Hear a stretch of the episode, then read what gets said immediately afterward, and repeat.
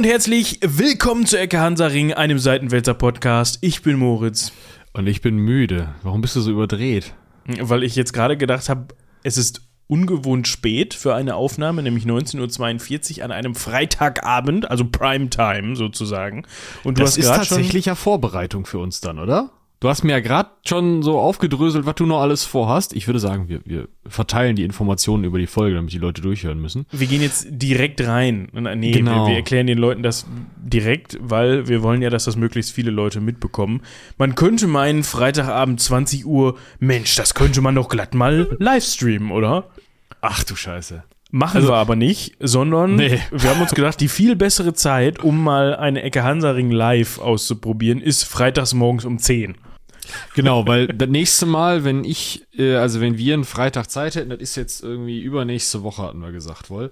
Ja. Ähm, da habe ich nachmittags einen Termin mit einem treuen Hörer der Ecke Hansaring, der auch Moritz heißt, um ein Fahrrad zu reparieren. Ach so. Das heißt, wir müssen dann, können dann halt nicht abends aufnehmen um 8, sondern morgens um morgens 8. um 8. Ja. Nee, nicht ganz. Also für euch die Information, wir wollten das, beziehungsweise ich bin damit um die Ecke gekommen und Michi hat gesagt, ja, können wir machen.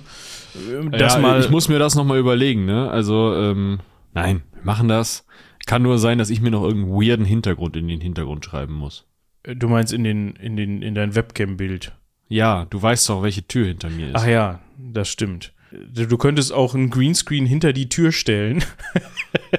das wäre auch cool. Und dann nur was in diese Tür reinkien. Keine Ahnung, das dann Narnia fängt dann da an oder sowas. Entweder das oder ich mache mir halt ein sehr, sehr großes Bild von unserer Schüssel als Hintergrund. Ja, das kannst du auch machen, dann ist es direkt. Ja, weißt du, dann ist das so.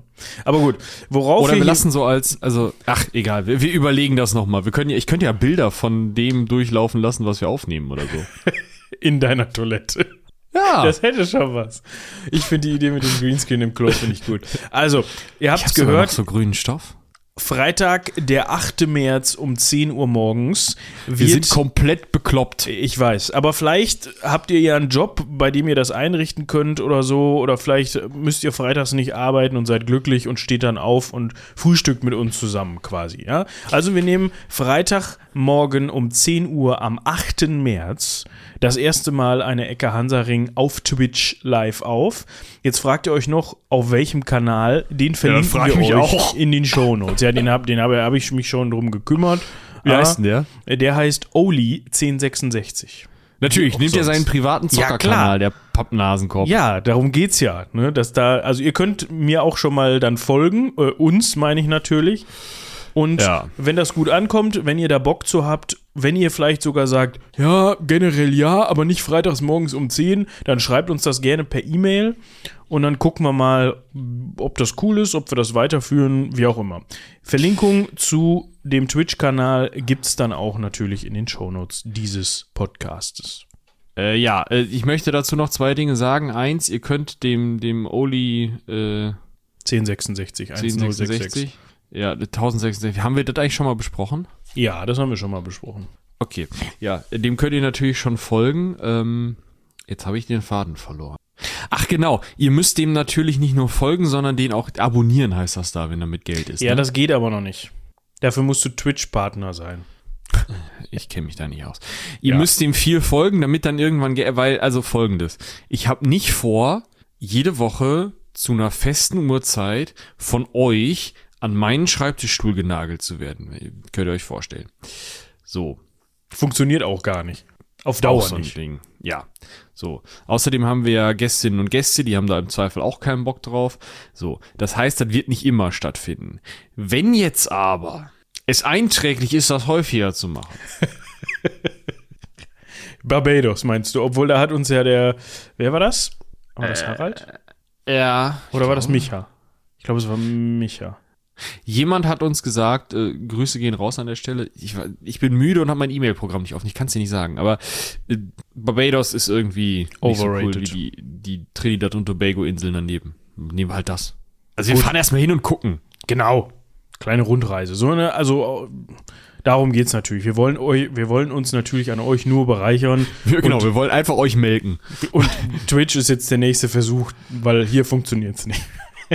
Wenn ihr nicht wollt, dass wir Twitch machen, dann müsst ihr uns bei äh, Steady sehr viel Geld geben. Genau. Oder Sammeltassen. Es ist alles kompletter Käse, Ja. oder? Ja. ja, ja. Ich muss mich dann nochmal mit diesen, in dieses ganze Zeug reindenken, von wegen hier Al Alerts und. Äh, Du hast mit der sowas. Scheiße angefangen. Ja, du, ne? Barbados. Ich sag's ja nur. Digi, ich habe gerade eine Trainingsjacke an, die ist über zehn Jahre alt. Ja, Sowas aber das ich dann auch nicht mehr machen. Doch, natürlich, das wollen doch die Leute sehen. Ich weiß sogar genau, welche das? Trainingsjacke du anhast. Ballonseide, so sieht's Ja. nämlich aus. Sieht aus wie so ein Also, Hipster. Was auf diesem Kanal, es sollen natürlich auf diesem Kanal noch weitere Sachen stattfinden, neben der Aufnahme, der Live-Aufnahme der Ecke ab und an. Was da genau dann stattfindet, seht ihr dann. Es, es wird. ja, also es- Mann auch noch nicht. Ja, es, es, es, es wird auf lange Sicht sicherlich auch mal auf den ein oder anderen Gaming-Content hinauslaufen. Das soll aber nicht alles sein.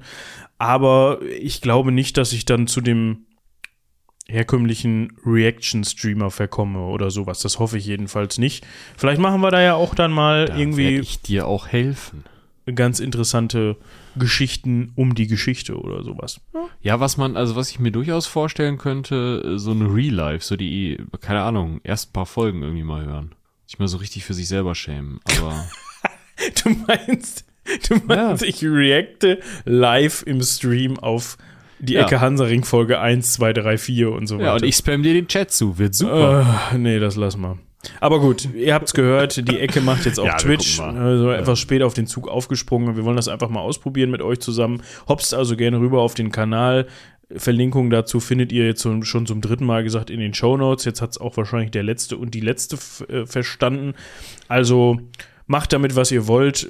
Folgt mir, Schrägstrich uns oder lasst es bleiben. Guckt mal vorbei am 8. um 10. Wir erinnern euch daran, aber definitiv nochmal in der nächsten Folge. Da gibt es ja noch eine dazwischen. Ne? Also ihr habt genug Vorlauf, um euch das schön in den fein säuberlich mit, Blei, mit Kugelschreiber in den Kalender einzutragen, damit ihr das auch nicht mehr wegradieren können. Und dann entsprechend da mit O-Saft und Brötchen und allem vom Abspielgerät eures Vertrauens zu sitzen und den beiden alten weißen Männern beim Geschichten vorlesen zuhören. Das wird nicht besser, wenn du das so sagst. Nee, ich weiß, aber deswegen sollten wir jetzt auch ganz schnell von alten weißen Männern zu jungen weißen Frauen übergehen. Moment, was? Wird auch nicht besser, ne? Ich wollte gerade sagen, also die Qualität dieser Folge nimmt gerade rapide ab. Und überleg mal, in zwei Folgen fangen wir dann mit optischen Witzen im Podcast an. Wir müssen uns dann nochmal überlegen, ob wir uns dann gegenseitig auch sehen wollen oder ob das nur die in dem Moment dann ZuschauerInnen machen. Das wäre lustig, oder? Also, Ja. also ich denke mir dann auch die, das, das OBS-Fenster so ab, dass ich das gar nicht sehe. Und so, weißt du, ich hab, wir haben einfach beide die Fenster nicht auf.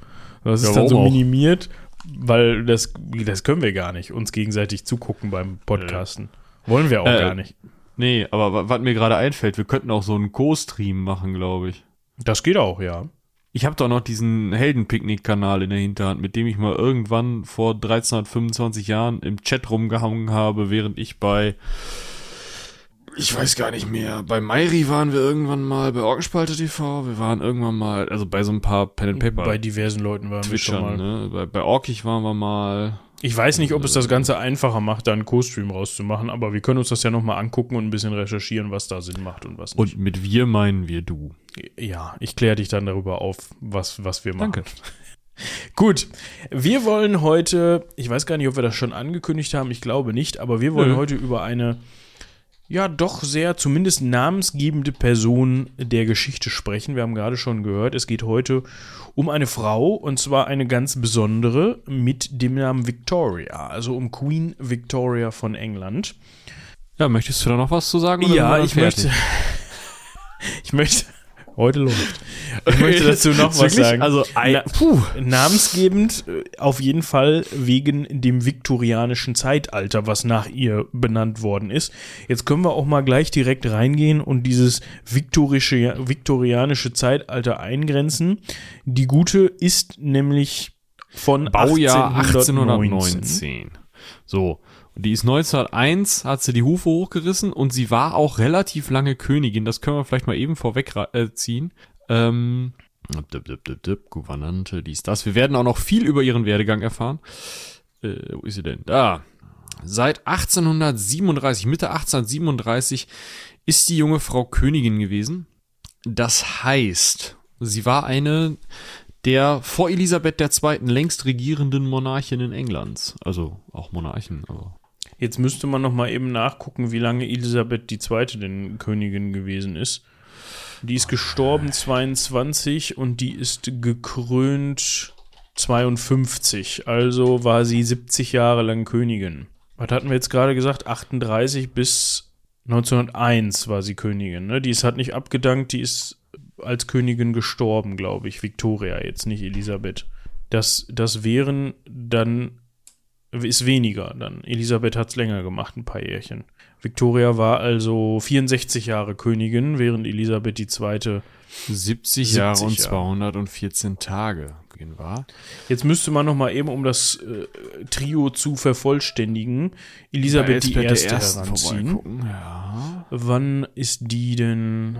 Die ist ge gekrönt im Jahr 1558 und gestorben im Jahr 1603, also auch relativ lange. Das heißt 40, 42, 45 Jahre Königin.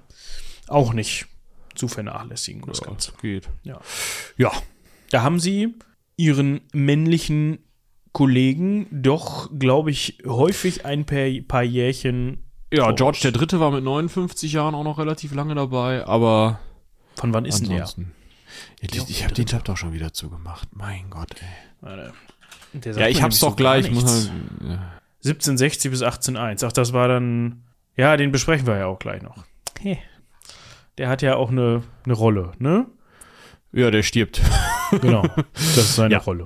Aber gut, wir fangen wie immer natürlich ganz vorne an. Wir wollen uns heute um Queen Victoria kümmern. Und dafür müssen wir uns natürlich auch ein bisschen mal wieder, haben wir an diversen Stellen natürlich schon gemacht, durch die englische Ahnentafel durch. Also nicht die komplette, sondern die der Könige und Königinnen. Das reicht, glaube ich. Das ist nämlich schon wieder kompliziert genug. Wer dazu mehr wissen möchte, ich bin mir sicher, dass wir in der Vergangenheit, wenn man jetzt die Folgen richtig kombiniert, ziemlich viele englische Könige und Königinnen schon mal besprochen haben in diesem Podcast. Also da kann ja. man sich eine ganz gute Ahnentafel mit zurechtbauen, aber alle kommen sicherlich nicht drin vor. Nee, gerade diese Zeit fehlt uns noch. Da sind wir ja äh, nach den Karls und dieser Karl, karlischen, Karl, Stuartschen Restauration da. Ja und kommen da so langsam wieder in für die britische Monarchie sicherere Gefilde. Und äh, ja, deswegen, also das ist so schon dieses Haus, ja, äh, kann man eigentlich gar nicht und Gotha, ne? Nee. Kann man eigentlich gar nicht so richtig sagen, weil da natürlich hier und da auch Verschiebungen stattfinden, beziehungsweise rein und raus geheiratet, also rausheiraten ist ein bisschen schwierig, aber rein geheiratet wird und so dann andere Adelshäuser mit dazukommen noch maßgebend. Aber worauf ich noch hinaus wollte, was ich noch eben erwähnen wollte, falls euch Elisabeth II. und Elisabeth I. auch interessieren als wichtige Königin von England, dann schaut doch mal in die Shownotes, da hat euch der Michi sicherlich beide Folgen verlinkt. Wir haben ja über beide schon gesprochen. Ja, das können wir doch mal eben tun. Ja. Tippi, tippi, tipp. So. Wir sind gerade schon wieder sehr englisch unterwegs, fällt mir auf. Ja, stimmt. Wir hatten in der letzten Folge den Lawrence, Lawrence von Arabien falls ihr da noch nicht reingehört habt, auch gerne rüber hopsen und auch gerne Feedback dazu dalassen. Ich wollte Boah, mal eben hier ja jetzt. richtig scheiße, wenn wir streamen. Warum? Ach so, weil du dann, dann schon. die Leute ja nicht pausieren und dann schon eben schnell die andere Folge hören, um. Äh nee, das sollen die ja auch in dieser Folge nicht. Also ihr sollt die schön erst hören, wenn wir hier fertig sind. So nämlich. So nämlich. Wir können ja mal mit den Urgroßeltern anfangen, das waren ganz wenige. Wieso? Haben wir Ahnenverlust? Warte mal. Ahnenverlust? Ja, wenn einer doppelt ist. Wie mein Stammbaum ist ein Kreis. Wie kann das funktionieren, dass jemand doppelt ist? Naja, zum Beispiel äh, George II. und Caroline von Brandenburg-Ansbach ja. äh, ist äh, ein, also sind Vater und Mutter von Friedrich Ludwig. Ja. Dem äh, Prinzen, der nie König war. König wurde, so. Und jetzt sind aber auch, keine Ahnung, also, ne, und der Prinz hat dann, also der Prinz, der nie König wurde, das ist ein Urgroßvater. Und der Großvater, George III., heiratet ja auch wieder. Dann gibt's noch Edward Augustus, Augustus oder Eduard Augustus. Die, so, das ist der Vater von Victoria. Duke of Kent and also, Strathern. Wir haben George II, Friedrich Ludwig, George, George III, Edward Augustus. So. Jetzt kann es aber natürlich sein, dass George II und Caroline von Ansbach-Brandenburg noch, sagen wir mal, eine Tochter namens Hildegard hatten. Das ist nicht so. Könnte aber. Hätte aber sein äh, können. So. Und diese Hildegard heiratet jetzt einen Jürgen. Natürlich. So. Und die beiden haben dann wieder ein Kind. Passiert ja schon mal. Und da geht's dann weiter irgendwie. Und ein Nachfahre von Hildegard und Jürgen heiratet jetzt unseren Edward, also eine Nachfahrin heiratet jetzt unseren Edward Augustus. Dann sind auf einmal George der Dritte, äh, George der Zweite und Caroline von Brandenburg-Ansbach an zwei Stellen in der Ururgroßelterngeneration von Victoria. Ah, so meinst du das. Ja, und das, das nennt sich im Fachterminus Ahnenverlust man könnte das auch als Inzucht bezeichnen, aber es steht auf einem anderen Blatt Papier. Naja, also auf die, auf die Höhe, ne, wenn es wirklich nur unter den Ur-Urgroßeltern ist und dort einmal vorkommt, das sind zehn Paare, das sind 20 Personen. Ja, das ist schon richtig. Ja. Aber mh, hm, wir müssen euch jetzt hier nicht jede einzelne Person aus dieser Ahnentafel vordröseln. Es sind auf jeden Fall einige, es sind einige Herzöge dabei, es sind einige Grafen und Gräfinnen dabei. Was vielleicht ganz interessant ist, man könnte mal mit den Urgroßeltern anfangen. Da haben wir nämlich auf, jetzt muss ich mal gerade eben gucken, das ist hier ein bisschen doof dargestellt, auf väterlicher Seite schon eben diesen Prinzen, Friedrich Ludwig dabei, der eine Augusta von Sachsen-Gotha-Altenburg geheiratet hat. Also da haben wir auch schon wieder die Beziehung ins Deutsche Reich sozusagen. Naja, das ist ja klar, wo die ganze Veranstaltung zu dem Zeitpunkt der Haus Hannover ist. Genau. Ne? Und da haben wir dann zum Beispiel auch auf mütterlicher Seite, väterlicherseits bei den Großeltern. Also die, die Eltern von Sophie Charlotte zu Mecklenburg-Strelitz waren Karl zu Mecklenburg und Elisabeth Albertine von Sachsen-Hildburghausen. Eieiei, das ist aber auch hm. Albertine, du. Das ist aber der ihr Name, der. Weißt du, also Inga hat uns sehr freundlicherweise diese Tabelle hier reingesteckt. Ja. Vielen Dank an Inga für diese sehr ausführliche Recherche zu Queen Victoria, was übrigens dazu führen kann, dass das hier eine Folge 1 wird. Das sehen wir dann, wenn ich hier am Mikrofon so, dann hören wir auch. Ähm, nee, nee, nee, nee, nee, nee. Das wird nicht nur vielleicht eine Folge 1, das wird eine Folge 1. Du musst einfach schneller sprechen. Also. Ich spreche schon sehr schnell, finde ich. Vielen Dank an Inga für die Herstellung dieser äh, wundervollen Recherche. Und jetzt noch zu dem Punkt, wo ich leicht lachen musste. Einfach weil es irgendwie Erinnerungen an so einen Tweet-Sacko und eine Figur, die leider häufig als Witzfigur dargestellt wurde, aber doch auch wahrscheinlich ein bisschen was gefährlich war, in mir hochrief. Und zwar war ein Ur Urgroßvater von Victoria ein Heinrich der 14. Graf Reuß zu Ebersdorf und ein Urgroßvater der Viktoria, ein Heinrich der 15. Nee, 3, 19. Was? Moment. X, X, I, X ist 29. Hä? Da passt doch was in eine Zählung nicht, hör mal. Funktioniert das überhaupt? X, X, I, X, I, X ist 29. Ja. Und X, X, I, V ist 24. Da kommt doch was nicht hin. Jetzt ist die Frage, hat, haben sich unsere Quellen vertan oder haben sich die da beim Zählen schon vertan? Ja, das werden wir jetzt mal rausfinden. Worauf möchtest Den du? Den fühle ich offen sein. Äh, Heinrich der 13. Reuß. Erinnerst du dich nicht? Nee. Tatsächlich nicht. Dieser leicht freidrehende Reichsbürger, also was heißt leicht frei, nee, schwer freidrehende Reichsbürger, der versucht hat, mit irgendeiner gescheiterten AfD-Abgeordneten Deutschland zu übernehmen. Ach, und da haben sie dann irgendwie die Bude gestürmt und den nochmal rausgeholt. Ja, das war halt so ein über 70-jähriger Tweetjackenträger, der halt dummerweise einige Leute dabei hatte, die irgendwie Sonderkommando, Spezialeinsatzkommando-Ausbildung hatten. Also den hätten sie halt irgendwie als so, so Fingerpuppe oben auf den Start gesetzt, wenn sie es denn, ne? Also so super wahrscheinlich war es nicht, aber. Das war die Idee. Ja. So, jetzt. Äh. Und der war eben Nachfahre von diesem Heinrich, von diesen verschiedenen Heinrichs hier, die hier mit drin stehen. Nee, das war eine Nebenlinie dieser Reußen. Also eine andere Nebenlinie. Okay, der hatte jetzt nichts mit den Urgroß, mit dem Urgroßvater ja, schon, aber das ist weit her. Victorias zu tun. Gut, ja. aber ansonsten ist da ja auch, ich gucke gerade hier nochmal durch, ist da jetzt auch niemand drin, der irgendwie groß, großartig von uns schon mal besprochen worden ist. Die königliche Linie die englische königliche Linie kommt zustande durch Georg ähm. II. von 1683 bis 1760, der eben mit Caroline von Brandenburg-Ansbach verheiratet war. Dann haben wir eben Prinz Friedrich Ludwig, ebenfalls das Krönchen in der Ahnentafel auf, war allerdings nur Prinz, mit Augusta von Sachsen-Gotha-Altenburg, genau. Und dann also. haben wir ihren Großvater Georg III., ja, verheiratet mit einer Sophie Charlotte zu Mecklenburg-Strelitz und daraus entstanden ist dann der Edward Augustus, Duke of Kent and Strathern. So, und das war eben Edward Augustus, war Vater von Victoria und er hat seine Tochter Victoria zusammen gehabt mit Victoire von Sachsen-Coburg-Saalfeld. So würde ich sie jetzt mal aussprechen. Ich würde das jetzt mal französisch aussprechen. Äh, kann auch Victorie sein. Oder nee, das I ist ja Victoire, hm. müsste dann, hier, das geht, Victoire. Ein anderes, was anderes funktioniert ja, nicht. Victoriere. So, ja, das heißt, wir haben auf einmal, wir haben ähm, verschiedene Linien da mit drin. Wir haben die Sachsen-Coburg-Saalfeld-Linie da mit drin und wir haben eben von englischer Seite aus, müssen wir mal gucken, welches Haus das da jetzt ist. Ist auch nicht so wichtig. Also daher leitet sich eben ab, dass Victoria überhaupt in Frage gekommen ist, um auf diesen englischen Thron zu steigen. Das war gar nicht so einfach, da kommen wir aber jetzt nochmal drauf. Ich möchte so. noch kurz einhaken. Wir sollten wirklich eine Folge über diese Stammliste derer von Reus machen, weil das ist gar nicht so einfach, wie die zählen. Da müsste man sich mal einen einladen.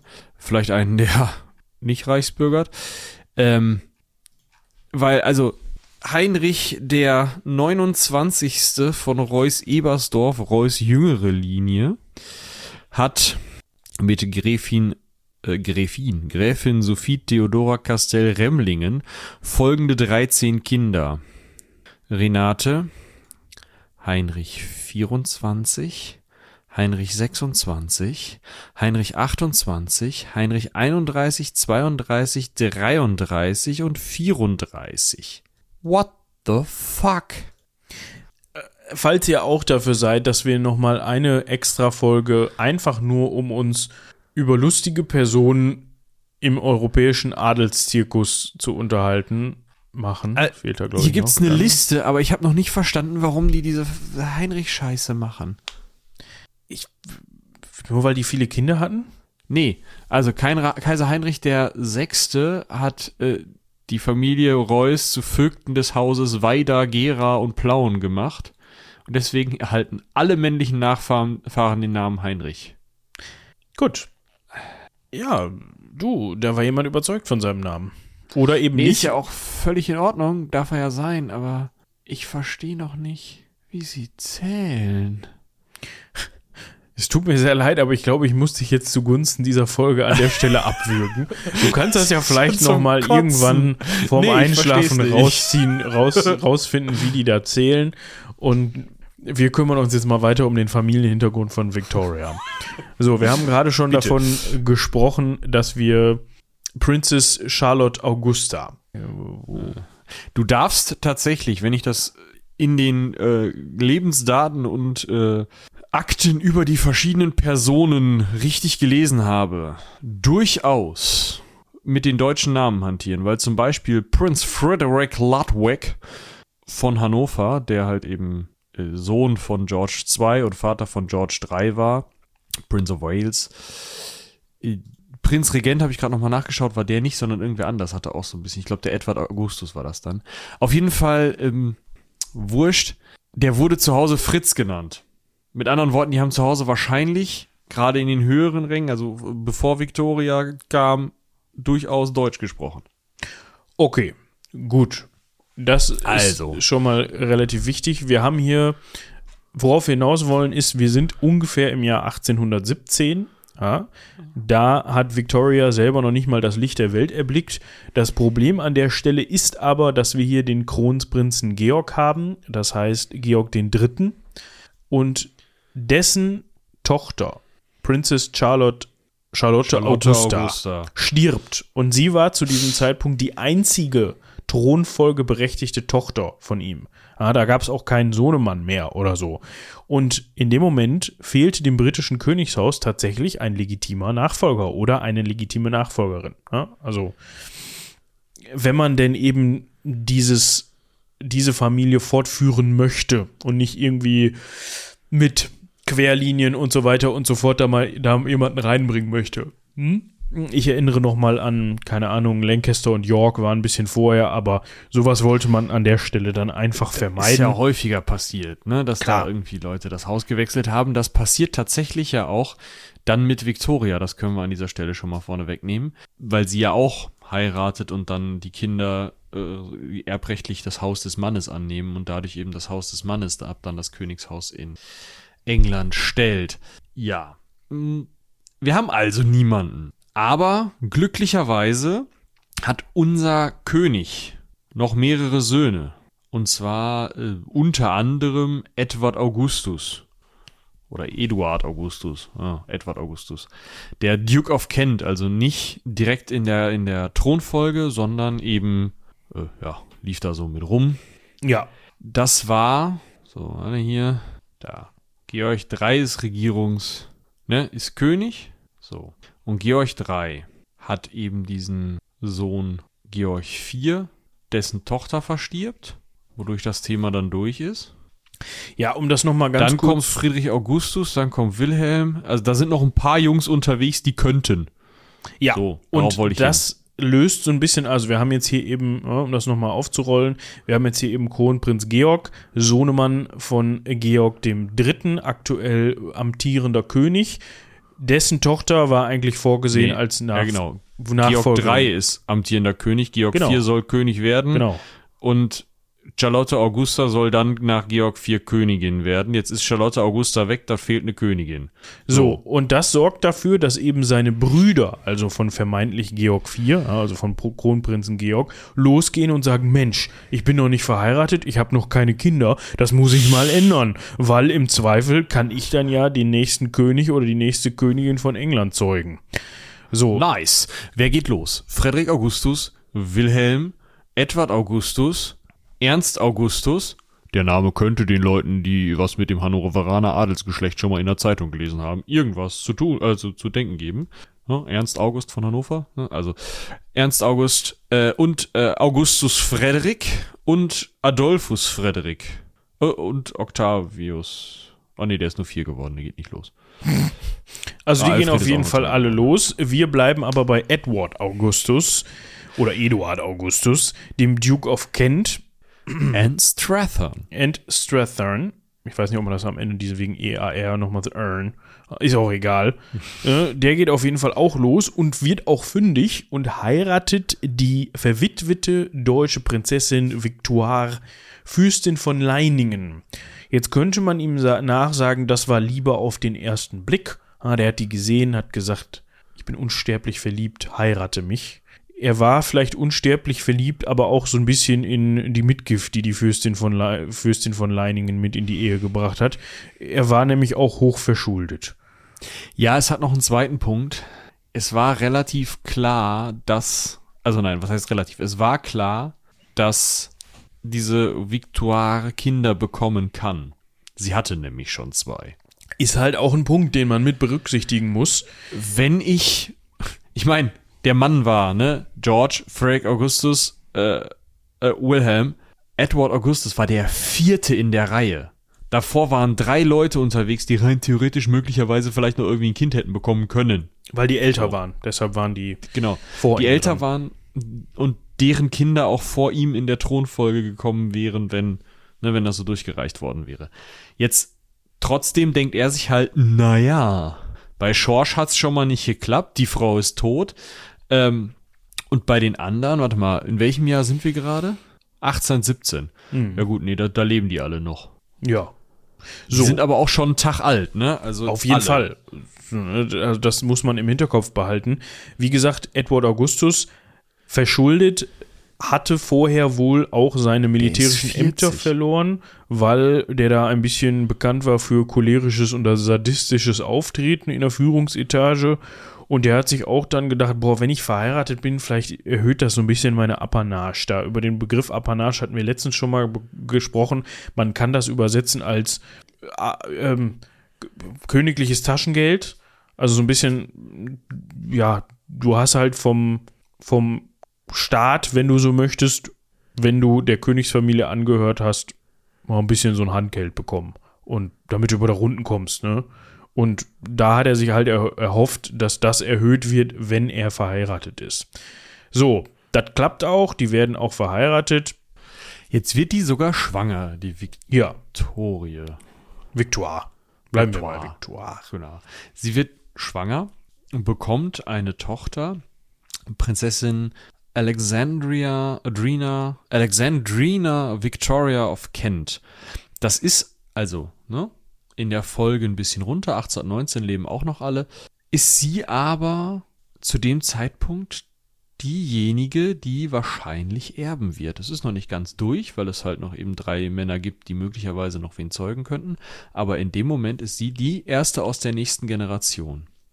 Was ganz ungewöhnlich ist, ist, dass sie nicht wie sonst schon mal gerne unter Mithilfe vielleicht der Kammerzofe zur Welt kam, sondern tatsächlich eine Frauenärztin, die Geburtshelferin äh, Charlotte von Siebold bei der Geburt geholfen hat, sodass ähm, die wohl relativ unkompliziert äh, auf die Welt kam. Und man hat auch nicht nur an der Stelle, sondern auch noch an anderen, in anderen Maßnahmen dagegen gearbeitet, dass dieses Kind irgendwie plötzlich verstirbt. Da hatte man ja schon schlechte Erfahrungen mitgemacht.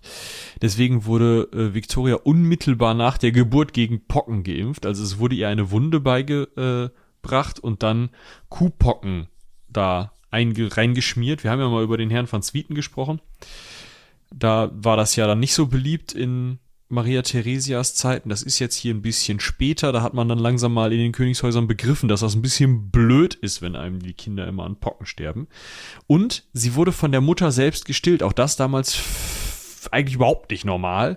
Aber an der Stelle sagte man eben, na gut, im Moment ist sie die einzige aus der Generation. Irgendwer wird hier den Königstitel übernehmen müssen, sonst haben wir ein richtiges Problem.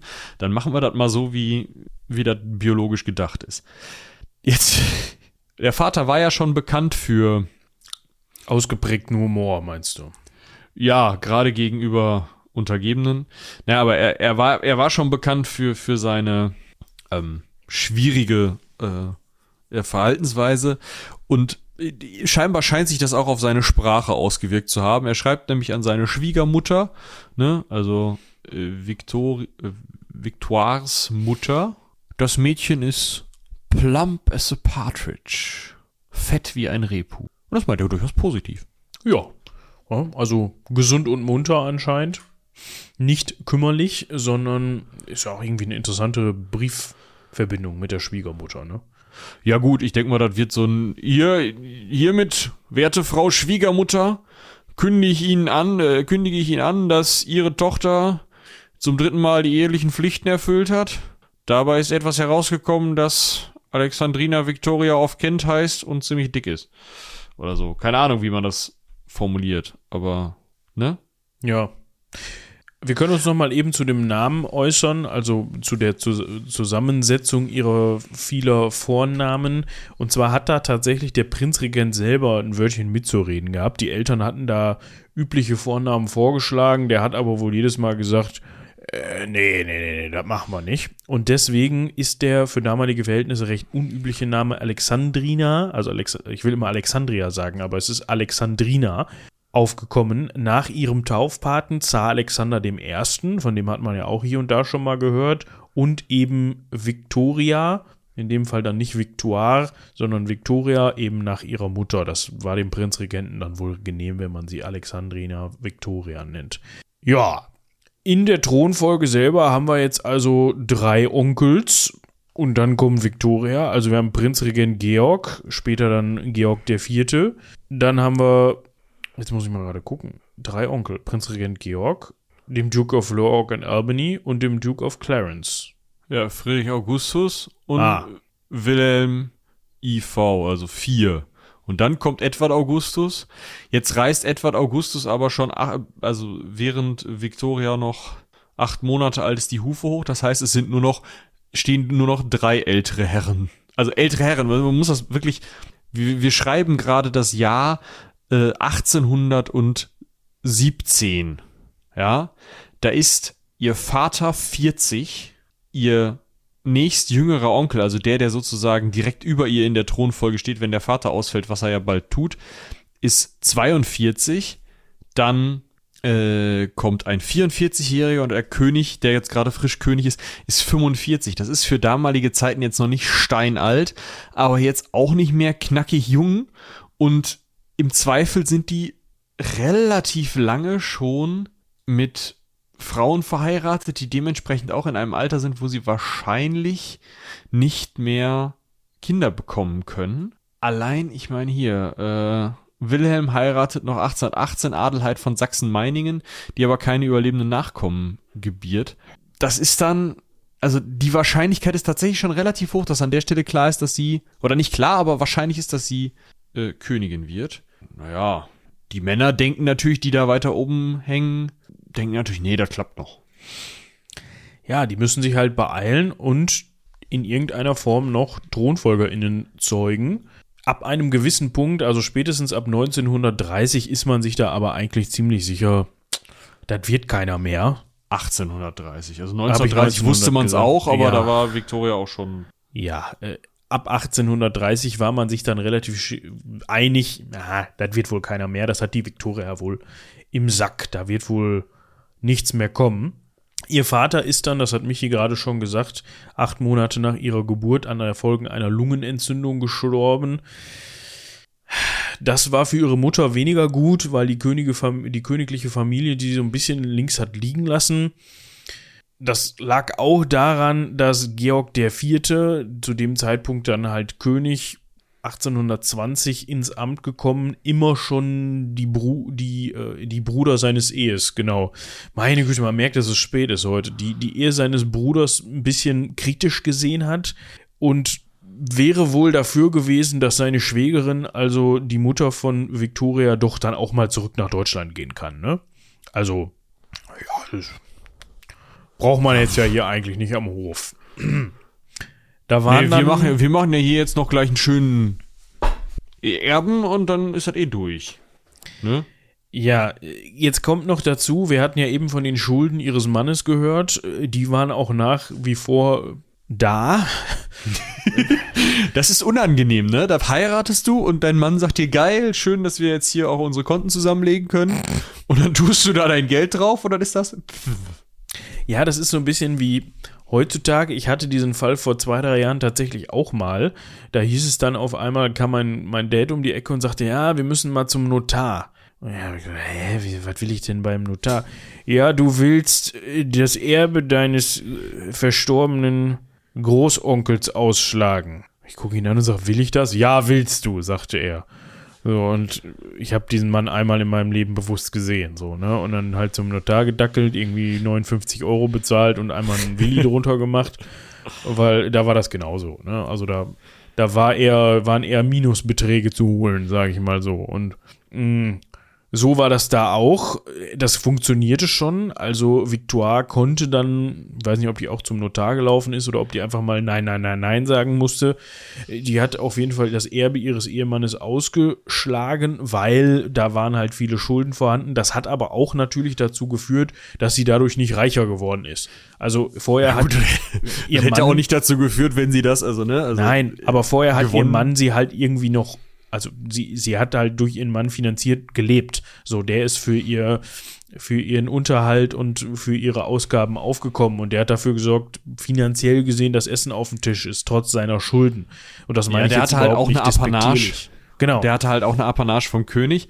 Die kriegt sie natürlich als Witwe des Mannes nur in wesentlich geringerer Höhe und deswegen wendet sie sich an ihren Bruder. Natürlich, den König von Belgien, Leopold I., der zum einen sie unterstützt, also ihr Geld gibt, aber eben auch sie ja mit, mit, mit Rat und Tat zur Seite steht, kann man vielleicht sagen. Also der ihr eben hilft, im Kensington Palace weiter wohnen zu bleiben, weil immerhin ist sie jetzt im Moment diejenige, die immer noch die Nummer eins der Thronfolge in der nächsten Generation erzieht hier gerade.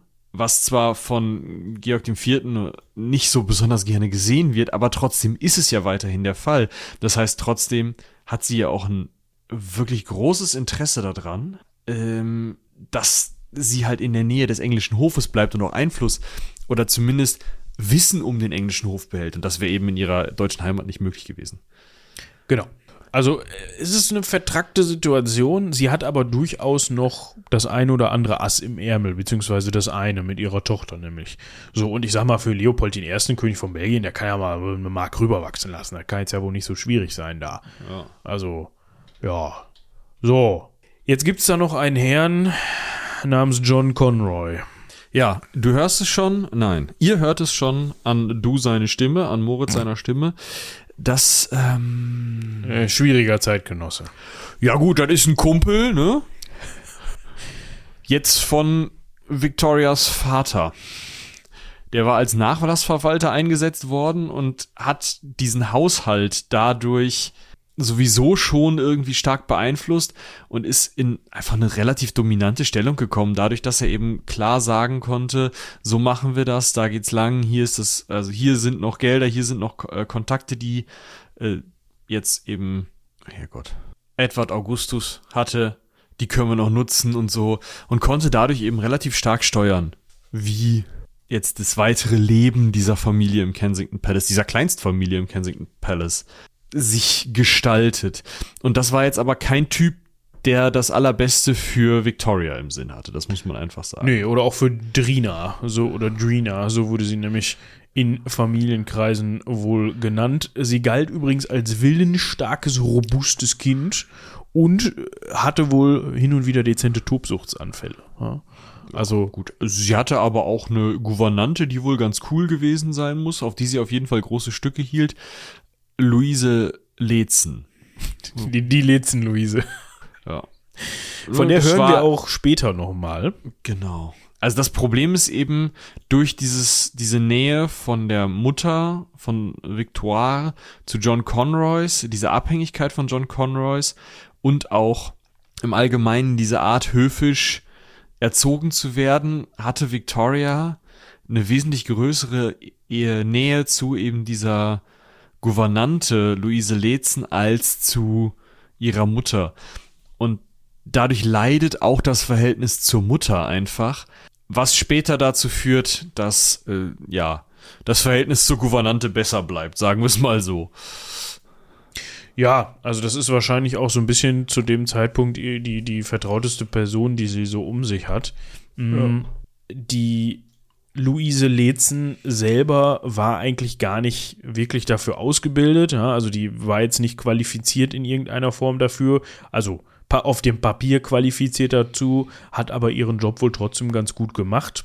Hm, Victoria sagt über ihre frühere Begleiterin oder Gouvernante später auch, sie war eine bewundernswerte Frau und ich betete sie an, obgleich ich auch Angst vor ihr hatte. Also es hört sich nach einem ganz stabilen Verhältnis an, so wie sich das gehört für Gouvernante und vorviktorianische ja. Zeitalter. Ja, ne, also es ist natürlich nicht so, dass da äh, bei Tobsuchtsanfällen da so eine Gouvernante jetzt langmütig daneben steht und sagt, natürlich, äh, Frau zukünftige Fastprinzessin, natürlich selbstverständlich, Sie sind äh, auch die Nummer vier jetzt aktuell in der Thronfolge, seit Ihr Vater tot ist. Selbstverständlich können Sie jetzt hier einen Tobsuchtsanfall haben, weil Sie keinen Kakao kriegen, aber nee, gib mal kurze 50, Satz heiße Ohren und dann geht's ab ins Bett. Genau. So. Nach, dem, natürlich nach der dann, Bibelkunde. Ja, natürlich hat dann so ein Kind auch Angst vor dieser Gouvernante. Das führt aber auch dazu, hm, dass sie diese Schal wie ist sie jetzt? Nicht Charlotte. Luise Letzen Luise. für eine sehr kompetente Frau hält, was ihr euch merken solltet, weil eigentlich ist Letzen gar nicht äh, qualifiziert dazu. Die eine gute Gouvernante in der damaligen Sicht. Heute würde man das wahrscheinlich auch gerichtlich anders sehen, aber in der damaligen Sicht sagt man eben, das ist eine gute Gouvernante, aber die hat schon so wenig Ahnung von Staatspolitik und davon, wie funktioniert so ein Königtum, dass sie eigentlich, obwohl sie dafür zuständig ist, überhaupt nicht dafür geeignet ist, Victoria auf die Rolle als Königin vorzubereiten, sondern sie bereitet mit na, relativ einfachen Schulbildung, Bibelkunde, Geschichte, Geografie, bisschen Spracherwerb, ne, also Deutsch, Französisch, Latein, Italienisch darauf, also damit bereitet man sie eigentlich darauf vor, nette Konversationen auf irgendwelchen Dinnerpartys zu halten. Das erwartet man. Das, man erwartet, dass sie Ehefrau von irgendwem wird und der hat dann halt die Königsmacht oder wahrscheinlicher erwartet man sogar noch, dass einer von den älteren Brüdern ihres Vaters irgendwie noch einen Erben zeugt. Und deswegen man behandelt sie eben von den älteren Brüdern des Vaters, von ihren Onkels aus relativ stiefmütterlich und dieser John Conroys hat natürlich ein Interesse daran, weil er ja so eine Kontrolle über diese Familie ausübt, dass sie vielleicht auch nicht so besonders eigenständig wird, weil dann rechnet er sich eben aus, wenn die, wenn das jetzt nicht klappt, wenn diese ganzen 40-Jährigen jetzt in den nächsten zehn Jahren alle die Hufe hochreißen, dann habe ich hier eine 13-, 14-jährige Königin, die sitzt auf dem Thron und ich bin die Bezugsperson. Geil. In solche Richtungen geht das alles. Deswegen wird sie eben nicht adäquat vorbereitet und muss eben mit Luise Letzen vor, vorlieb nehmen.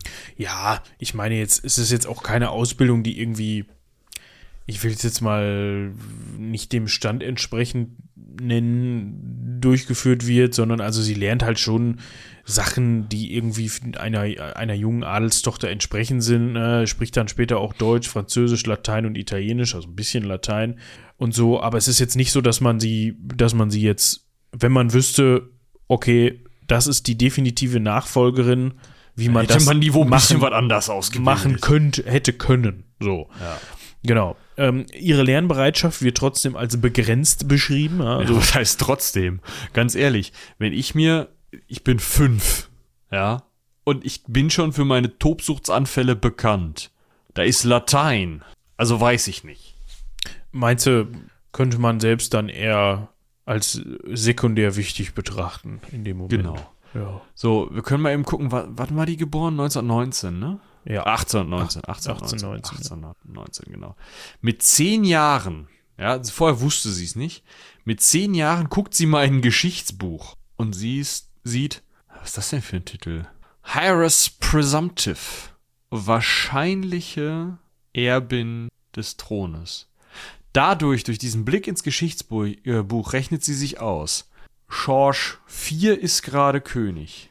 Frederik Augustus ist schon tot, hat keine lebenden Nachkommen, hat keine Nachkommen tatsächlich. Der ist 1827 gestorben, vor zwei Jahren.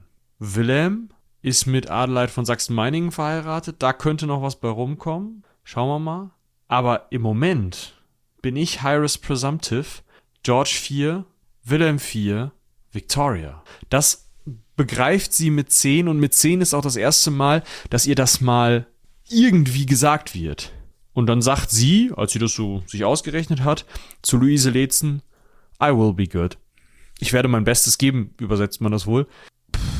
Finde ich auch so interessant direkt übersetzen, muss ich ehrlich sagen, aber ja. aber also, also als Zehnjährige, die hat doch wahrscheinlich nicht überblickt, was da Phase ist, oder? Nee, auf keinen Fall. Ja. Da gab es ja aber immer noch den Herrn John Conroy und der weiß das natürlich auch, dass sie eine sehr große Wahrscheinlichkeit hat, dann später den Thron zu übernehmen. Mm, und der versucht natürlich, sich selbst dementsprechend in eine gute Stellung zu bringen. Ja, der das versucht ja gerade schon gesagt, ne? Einfluss, dass er da die Finger drin halten. Ja, klar. Also da jetzt irgendwie Einfluss darauf auszuüben, das klappt bei ihrer Mutter auch wohl ganz gut sie hat, er hat dann nämlich auch sowas versucht, wie ihr eben dann, das kommen wir auch später nochmal drauf zu sprechen, Versprechen abzuzwingen, was heißt abzuzwingen, aber er wollte eben, dass sie ihm verspricht, wenn sie später dann den Thron hat, dass sie, dass er dann eben in ein spezielles ankommt und so weiter und so fort. Er hat aber, was er vor, also was er vor allem gemacht hat, ist, sie gezielt im Kensington Palace zu isolieren und zu kontrollieren. Ja, also im Sinne von, ja, ähm, umso mehr Einfluss sie auf die, umso mehr Kontakt sie auf die mit der Außenwelt hat und umso mehr Einfluss die Außenwelt auf sie hat, umso weniger kann ich meinen Einfluss wirkend machen. Mhm. Ich meine, das geht ja auch super gut. Ne? Wir haben ja jetzt ganz oft über die älteren Brüder ihres Vaters Edward Augustus geredet. Der nächste Bruder, die Erbfolge runter, ist Ernst August oder Ernest August Duke of Cumberland. Und der hat Kinder. Der hat, so viel ich weiß, sogar Söhne. Das ist der, der nach ihr kommen würde, theoretisch. Das ist der, der direkt als nächstes dran ist. Das ist derjenige, dem man natürlich nett nachsagen kann, naja, der Mann trachtet dir nach dem Leben. Denn wenn du aus dem Leben scheidest, junge Victoria, dann ist auf einmal Ernst August König von England und wie alle vor ihm aus dem Hause Hannover auch König von Hannover. So, wenn du Victoria am Leben bleibst, dann wird Ernst August nur König von Hannover, weil Hannover hat eine rein männliche Erblinie und England erlaubt eben die weibliche Thronfolge. Und durch diese Trennung würden natürlich beide Reiche geschwächt und dem Ernst August würde einiges durch die Lappen gehen. Ist natürlich klar, dass man dann relativ leicht argumentieren kann, naja gut, ne, so eine irgendwie gerade pubertäre, vielleicht noch nicht ganz pubertäre Thronfolgerin, die kann auch mal eine Treppe runterfallen, sich an einer Auster verschlucken. Ja, und das, das war eben genau der, der wie sagt man das, das war genau der Floh, den der Nachlassverwalter ihres Vaters ihrer Mutter in den Kopf gesetzt hat. Ne? Der also, natürlich auch, genau. Das ist, ist natürlich dann so eine Geschichte von wegen, ja, deine Tochter ist höchst gefährdet. Die müssen wir hier im Kensington Palace auf jeden Fall abschotten. Ne? Sonst, sonst fällt die vielleicht wirklich mal die Treppe runter. Das wäre ja, es geht ja gar nicht. Mhm. Deswegen darf die nicht mal zu den Krönungsfeierlichkeiten von äh, Willem, äh, Wilhelm, William, William, äh, weil, also George IV stirbt 1830, 1831 wird William gekrönt. Dann ist es auch soweit. Dann ist sie Thronfolgerin, wenn William jetzt nicht bald ein Kind bekommt und der hat schon einen ziemlich schlechten Gesundheitszustand. Definitiv. Und das geht eben so weit, dass Conroy halt wirklich bestimmt, wer in Kensington Palace ein- und ausgehen darf. Also er kontrolliert die Personen, die Kontakt zu Victoria und ihrer Mutter haben und er limitiert bzw. reglementiert auch ganz klar den Tagesablauf. Ne? Er sagt genau, ey, hier Bibelkunde und äh, dann. Er sagt sogar, Victoria schläft bei ihrer Mutter im Zimmer. Scheißegal, wie alt die ist. Sicherer. Er sagt, du gehst nicht ohne Begleitperson eine Treppe runter ist sicherer. Also der lässt sie so richtig ganz eng beschatten, weil natürlich der Plan am Ende ist, laut Recht ist Victorias Mutter diejenige, die die Regentschaft übernimmt und Conroy ist der engste Vertraute, äh, Vertraute der Mutter, also dadurch mehr oder weniger fast, fast direkt Regent. Und der rechnet sich da halt mega viel drauf aus.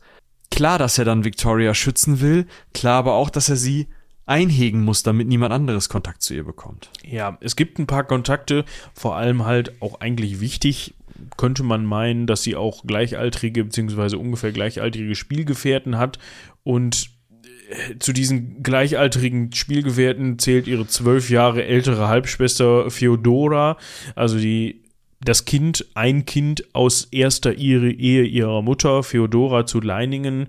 Dann gab es natürlich noch Conroys Tochter Victoire, äh, heißt auch Victoire, interessant.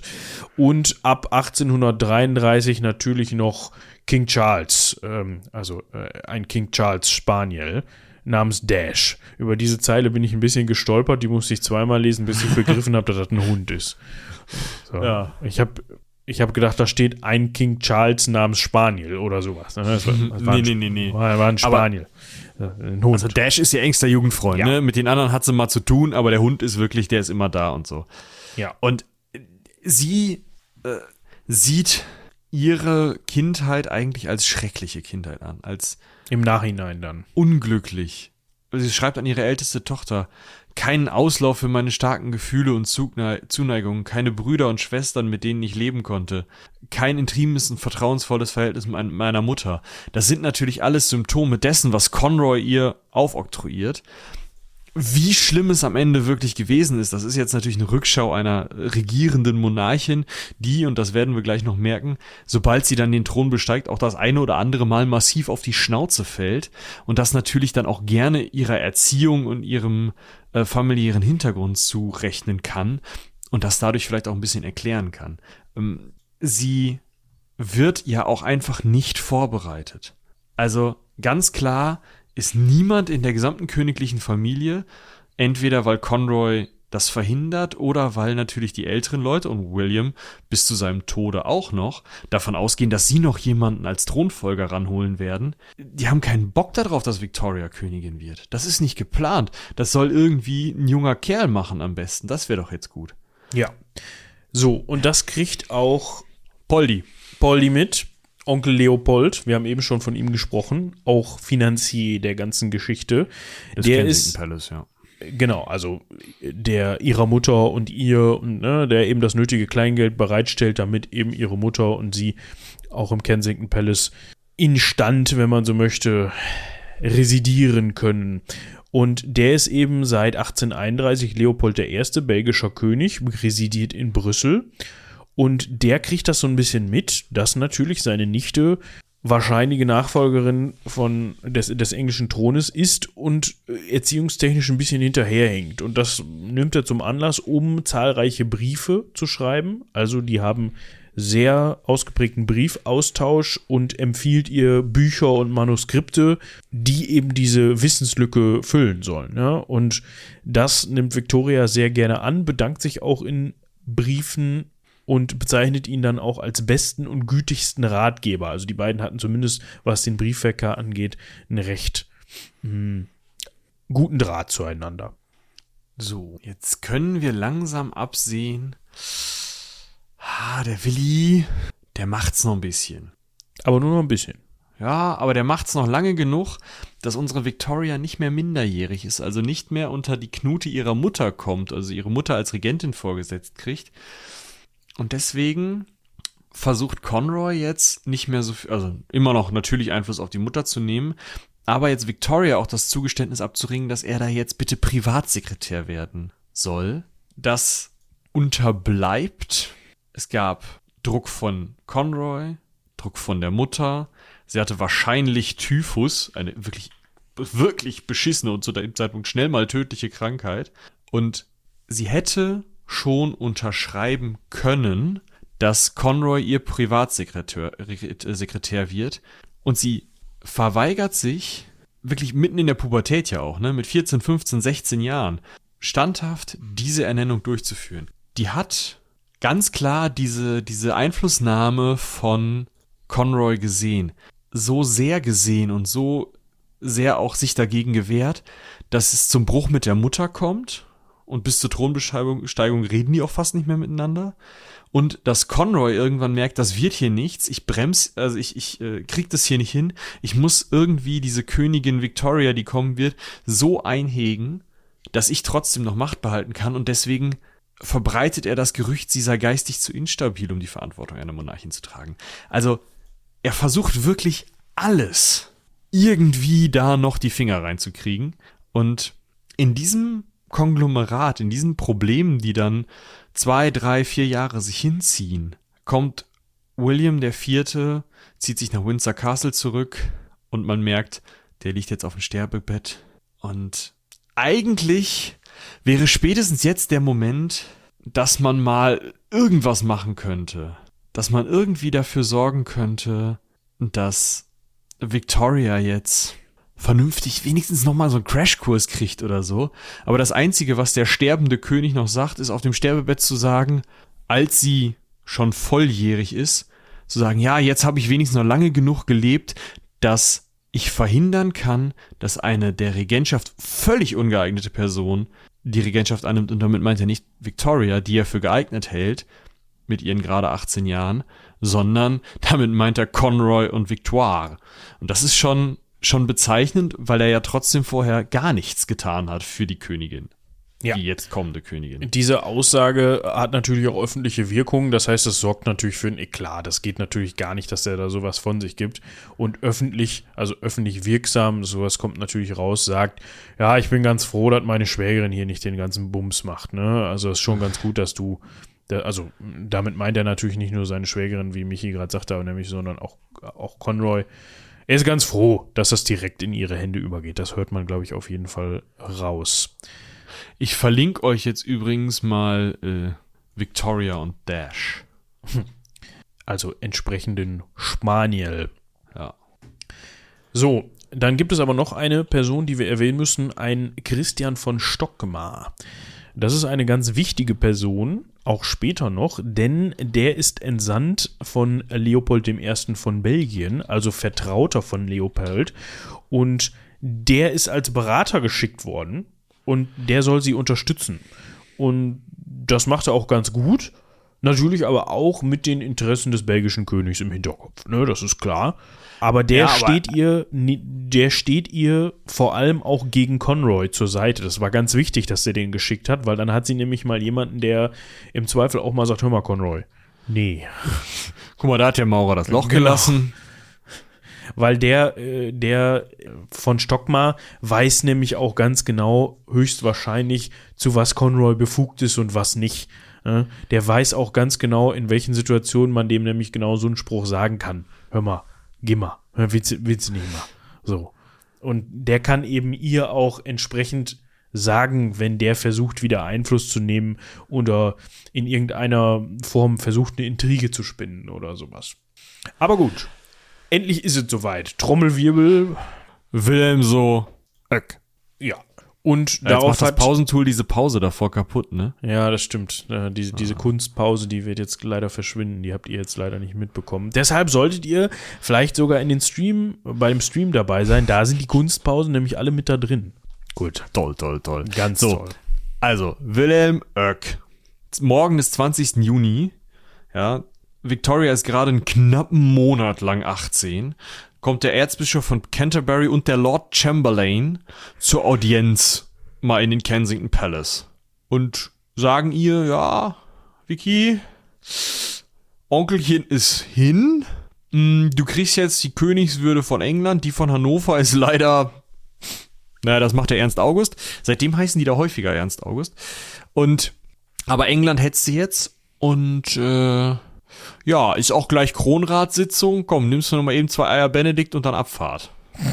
Und da darf tatsächlich der Stockmann zum Beispiel, wie hieß der? Stockmar. Stockmar mit.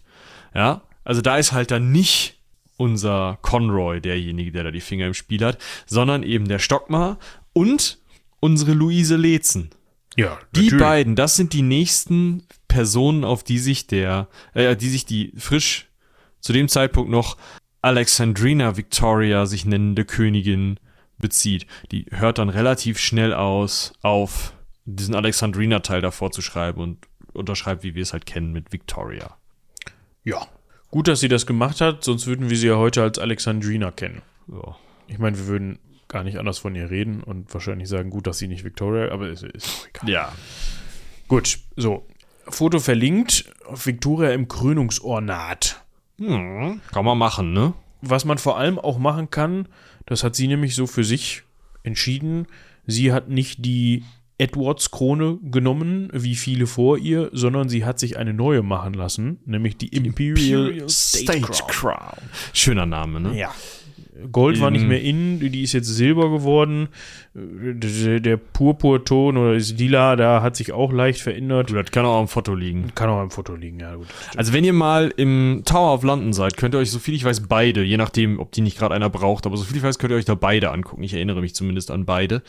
Ähm, die Fotos werden der Nummer nicht ganz gerecht und das sind im ehrlicherweise auch einfach zwei Kronen.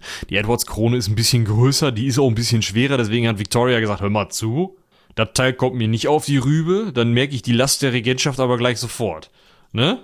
Machen wir mal nicht, bauen wir was Neues. Und äh, ja, das ist tatsächlich das, was äh, ja, dann eben genutzt wurde zur Krönung. Bevor wir jetzt zu den Begleiterscheinungen der Krönung kommen, können wir noch mal eben zur Krönung selber kommen. Die ja. fand am 18, äh, am 28. Pardon, am 28. Juni 1838 in Westminster Abbey statt, wie sich das natürlich gehört. Und kleiner Fun Fact, das Parlament hatte 79.000 Pfund für die Zeremonie bewilligt. Der Vorgänger, äh, Wilhelm IV., hatte 1831 nur die Hälfte zur Verfügung gestellt bekommen. Also, ja. Ja, gut, ne? Aber sie muss jetzt ja auch, da muss ja also ist halt Wiki, ne? gemacht werden, ne? Da ja. muss man mal einen auf dicke Hose machen. So. Genau. So, was passiert als sie denn dann König ist, ja, äh, Königin ist, Verzeihung, die Thronbesteigung. Wolltest also du nicht noch erwähnen, dass wir da 400.000 Besucher in London hatten und so und dass es eine schicke Kutsche gab und dass sie mit, mit Begeisterung begrüßt worden ist vom Volk und als energisch, humorvoll und lebenslustig angesehen worden ist? Hör mal zu, das ist nach drei alten Männern. Auch keine Kunst, meinst du? Von denen der eine regierungsunfähig war als er dann endlich nach ein paar Jahren verstorben ist. Keine Kunst. Ja, trotzdem. Also. Nee, schön wird's gewesen sein, ich war nicht dabei.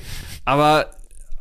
Ich wollte das nur erwähnen, um, um zu zeigen oder um klarzustellen, dass ihre, ihre, ihr Amt quasi von Anfang an unter einem ganz guten Stern stand. Das ist jetzt nicht so, dass die Leute gesagt haben, buh, was ist das denn? Sondern die fanden die schon gut. Ja gut, das war ja auch so ein bisschen der Underdog, ne, der Außenseiter. Immer im Kensington Palace gewesen, nie rausgekommen, keiner weiß, wer es ist. Topo. Ne, da hast du zumindest nicht irgendwie so ein, keine Ahnung, so ein Prince Charles, der da schon seit wie viel Jahren durch, durch die Bunte tingelt. Ja. durch die ja, ist einfach so. Ja, ja. Da weißt du noch nicht so viel drüber. Aber das, also die Probleme, die sich ihr jetzt entgegenstellen im ersten Schritt, sind gar nicht die, dass sie das Volk nicht mögen könnte oder dass sie irgendwie Probleme mit der Regierung hat, sondern ihr erstes und hauptsächliches Problem in diesem Moment, wo sie jetzt auf einmal ihren Hofstaat eben in den Buckingham Palace verlegen muss, richtig in die also eine Hauptresidenz braucht. Also sie hätte auch in ein anderes Schloss ziehen können oder den Kensington Palace nutzen können. Sie wollte aber den frisch umgebauten Buckingham Palace haben, weil der gerade halt eben frisch und neu und toll war. Äh, und sie hat als erstes eben Probleme mit Muttern und mit John Conroy. Das erste, was sie macht, ist so Muttern. Wir haben hier an den Buckingham Palace, ja, wir haben den nochmal schick gemacht, alles tutti. Guck mal hier, das ist mein Zimmer äh, Brokat und so, ganz geil. So, jetzt komm mal mit. Ja, die Tür da lang, hier hinten durch Komm den Gang, dann rechts. Links unten, da, ja, jetzt die Treppe runter, rechts um die Ecke, links, nochmal zweimal links, der Diener muss aufschließen, dann da. So, hier haben wir so einen Holzverschlag hinten angebaut. der Keller davon, viel Spaß. So. Ja, ganz nicht, so schlimm war es dann nicht hergekommen wäre, nein. Aber die ist halt irgendwo in einem ganz anderen Flügel untergebracht. Hauptsache, die ist nicht bei den privaten Gemächern der Königin in der Nähe. Ihr erinnert euch, Muttern hatte die Tochter die ganze Zeit noch im eigenen Zimmer pennen. Ja? Solange der Conroy da was zu sagen hatte. Und jetzt sagt die Tochter halt, so das weiteste, was ich dir protokollmäßig irgendwie geben kann, da.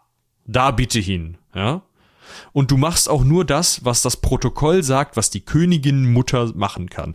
Ja, wenn es irgendwie eine nette Party gibt und die Königin Mutter muss zweimal nicken, dann kommst du rein, nickst zweimal, dann gehst du auch wieder Mutter. Ja, so eine Grüß-Auguste halt, ne? Genau. So, ne, wenn du da mit am Tisch sitzen musst, weil irgendwie das Protokoll es verlangt, dass hier die ganze königliche Familie am Tisch ist, dann setzt du dich an den Tisch, dann wird gegessen, hältst du die Fresse und dann verpisst du dich wieder. So. Bei dem Gespräch wäre ich gerne dabei gewesen. Ich so. auch. Wahrscheinlich, weil es auch, also ist nicht unwahrscheinlich, dass das auf Deutsch geführt wurde. So. Sehr gut möglich. Wir kommen noch mal eben zum werten Herrn Conroy. Ich wollte gerade sagen, der hat das mit dem, also Keller. Der durfte dann im Keller, genau, nee, der durfte gar nichts. Also der hat natürlich ähm, wieder erwarten kein Hofamt bekommen oder sowas. Komisch. Der durfte aber dann doch im Haushalt ihrer Mutter verbleiben. Ja, der durfte da als Anhängsel noch durch die Gegend laufen in dem Flügel. Der muss ja die Gläser polieren, ne? Genau, so. Da war er dann auch wohl bis 1839, ja, also zwei Jahre hat er es da noch ausgehalten. Wer aber, die, aber ein ganz schickes Amt bekommen hat, das war die Luise, unser, unsere äh, Lezens Luise. Ja, die, die hat als äh, Lady Attendant Nee, Lady Attendant. Attendant, okay. Nicht Französisch, sondern Englisch in dem Fall. Die Leitung des königlichen Haushalts bekommen. Jetzt ist Luise Letzen aber ja ausgebildete Gouvernante. Ich meine nicht, dass das Schaden sein kann, wenn du einen königlichen Haushalt führen musst. Nö, eigentlich sehe ich da kein Problem. ne? also, ich glaube, da ist so ein Satz heiße Ohren auch mal ganz gut angebracht, kann ich mir vorstellen. Aber, also, sie macht den Job erstmal, aber sie ist halt keine ausgebildete Politikerin. Das halten wir an dieser Stelle fest. Victoria hält große Stücke auf sie, das ist in dem Moment auch gar nicht so doof. Auf jeden Fall besser als der Conroy oder ihre Mutter, aber es hätte Leute gegeben, die da möglicherweise die ein oder andere Qualifikationchen mehr mitgebracht hätten. Nee, die hat aber, nee, die hat immer, hat sich schon da gut positioniert. Äh, drücken wir das mal so aus. Ne? Die hat, hat da halt auch immer ihre Frau gestanden. Und dementsprechend hat sie sich dann auch irgendwie verdient. Finde ich ganz gut, dass die da den königlichen Haushalt geführt hat. So. Apropos königlicher Haushalt, Victoria bekommt übrigens jährlich 385.000 Pfund. Das sind heutzutage umgerechnet, ist ein bisschen schwierig, sowas umzurechnen, aber ungefähr 17,6 Millionen Pfund. Ich finde das immer gut, wenn man, wenn man einen Satz anfängt mit ungefähr und dann da eine Kommazahl nennt. Das, das, ja gut, aber 17,6 Millionen, da sind ja auch noch ein paar Stellen, an denen die Ungenauigkeit stattfinden kann. Eine oder andere, das eine oder andere Pfund ist da unter den Tisch gefallen, bestimmt, oder wurde hinzugerechnet, wie auch immer. Und dazu kommen natürlich auch noch die Einnahmen der beiden königlichen Herzogtümer Lancaster und Cornwall. Ne? Also das steht ihr natürlich auch noch zu. Die 385.000 Pfund, die bekommt sie natürlich vom Parlament. So, das ist einfach, genau. das ist quasi der quasi der Jahreslohn für für König und Königin, wenn man so möchte. Vielleicht mal eben an dieser Stelle, ne? Wir reden hier, das haben wir noch gar nicht besprochen. Wir reden hier nicht über eine absolute Monarchin die muss jetzt nicht auf einmal über die Geschicke des Landes entscheiden oder so. Wir sind in einem England im 19. Jahrhundert, das nicht in dem Sinne super demokratisch ist, aber das definitiv eine gewählte, schwieriges Wahlrecht, gewählte Regierung hat. Eine Regierung, die auch die Tendenzen der Politik oder eigentlich sogar das Klein-Klein der Politik bestimmt. Eine Regierung, die je nachdem auch wechseln kann und deren Überzeugungen sich auch ändern können. Und die Königin hat ihre Klappe zu halten, was die Politik angeht. Die darf so Sachen sagen wie, Herr Premierminister, könnte ich Sie mal zum Gespräch bitten und ihm dann den Kopf waschen hinter verschlossenen Türen. Aber nach außen hin hat sie die Politik der Regierung zu vertreten. So weit ist es zu diesem Zeitpunkt schon. Sie kann nicht viel machen. Das war bei ihren Vorgängern, diesen Onkels auch schon so, aber bei ihr ist es natürlich noch mal ein bisschen mehr. Das ist ein dauerhafter Aushandlungsprozess. Wir wissen ja, dass im englischen Recht es keine, es gibt keine so hundertprozentige Verfassung, sondern es gibt nur diese alten, mal ausgehandelten Rechte, die halt so alt sind, dass es eben kein Verfassungsdokument, wie wir es heute kennen, mehr darstellen kann, dass man sich da auch nicht so stark darauf beziehen kann, so dass eben Stellung von Regierung, Parlament und König und auch House of Lords eher so ein, eher so Common Law eben sind. Also so macht man's halt. Und zu diesem Zeitpunkt macht man's halt so, dass die Regierung die Regierungsgeschäfte führt und die Königin ist halt mehr so Grüß Augustine. Jetzt nicht so krass, wie es heute ist, schon noch ein bisschen mehr in Richtung gehend, aber sie, also der Premierminister, den sucht sie sich nicht aus. Das ist Lord Melbourne. Der ist einfach aus, den, aus, dem, aus dem Parlamentssystem, aus dem Parteiensystem heraus, ist er eben äh, Premierminister.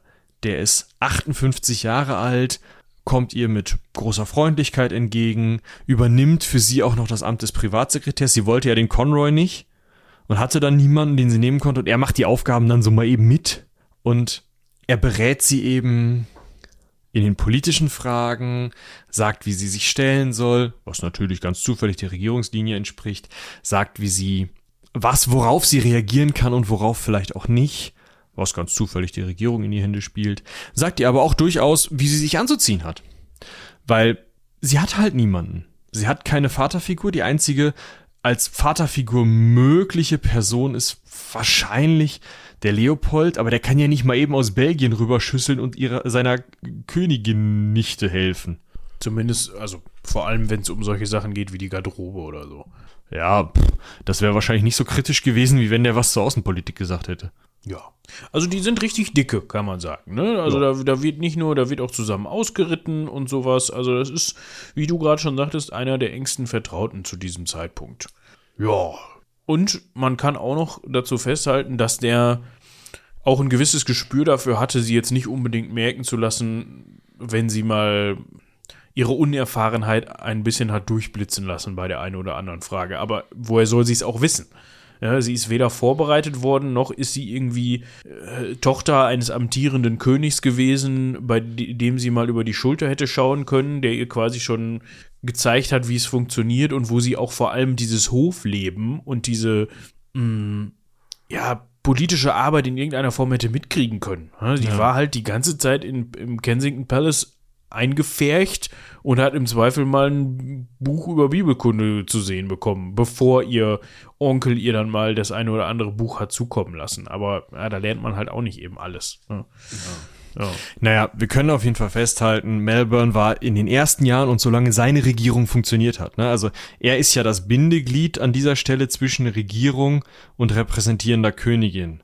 Und solange seine Regierung im Hintergrund funktioniert und es da keine Ausreißer gibt, keine Leute, die vielleicht auch einen anderen Einfluss auf die Königin haben wollen, und solange er also seine Politik durchdrücken kann und das Ganze noch mit Unterstützung der Königin, solange funktioniert dieses ganze Verhältnis, so funktioniert es, äh, funktioniert die Regierung und so läuft auch das erste Regierungsjahr von Victoria eigentlich ziemlich gut. Ja, und jetzt kommt es zu ihrem ersten politischen Missgriff, so will ich es mal nennen, oder sagen wir mal zu der ersten Situation, in der sie wenig Fingerspitzengefühl beweist. Das liegt aber auch einfach daran, dass sie noch super unerfahren ist zu dem Zeitpunkt.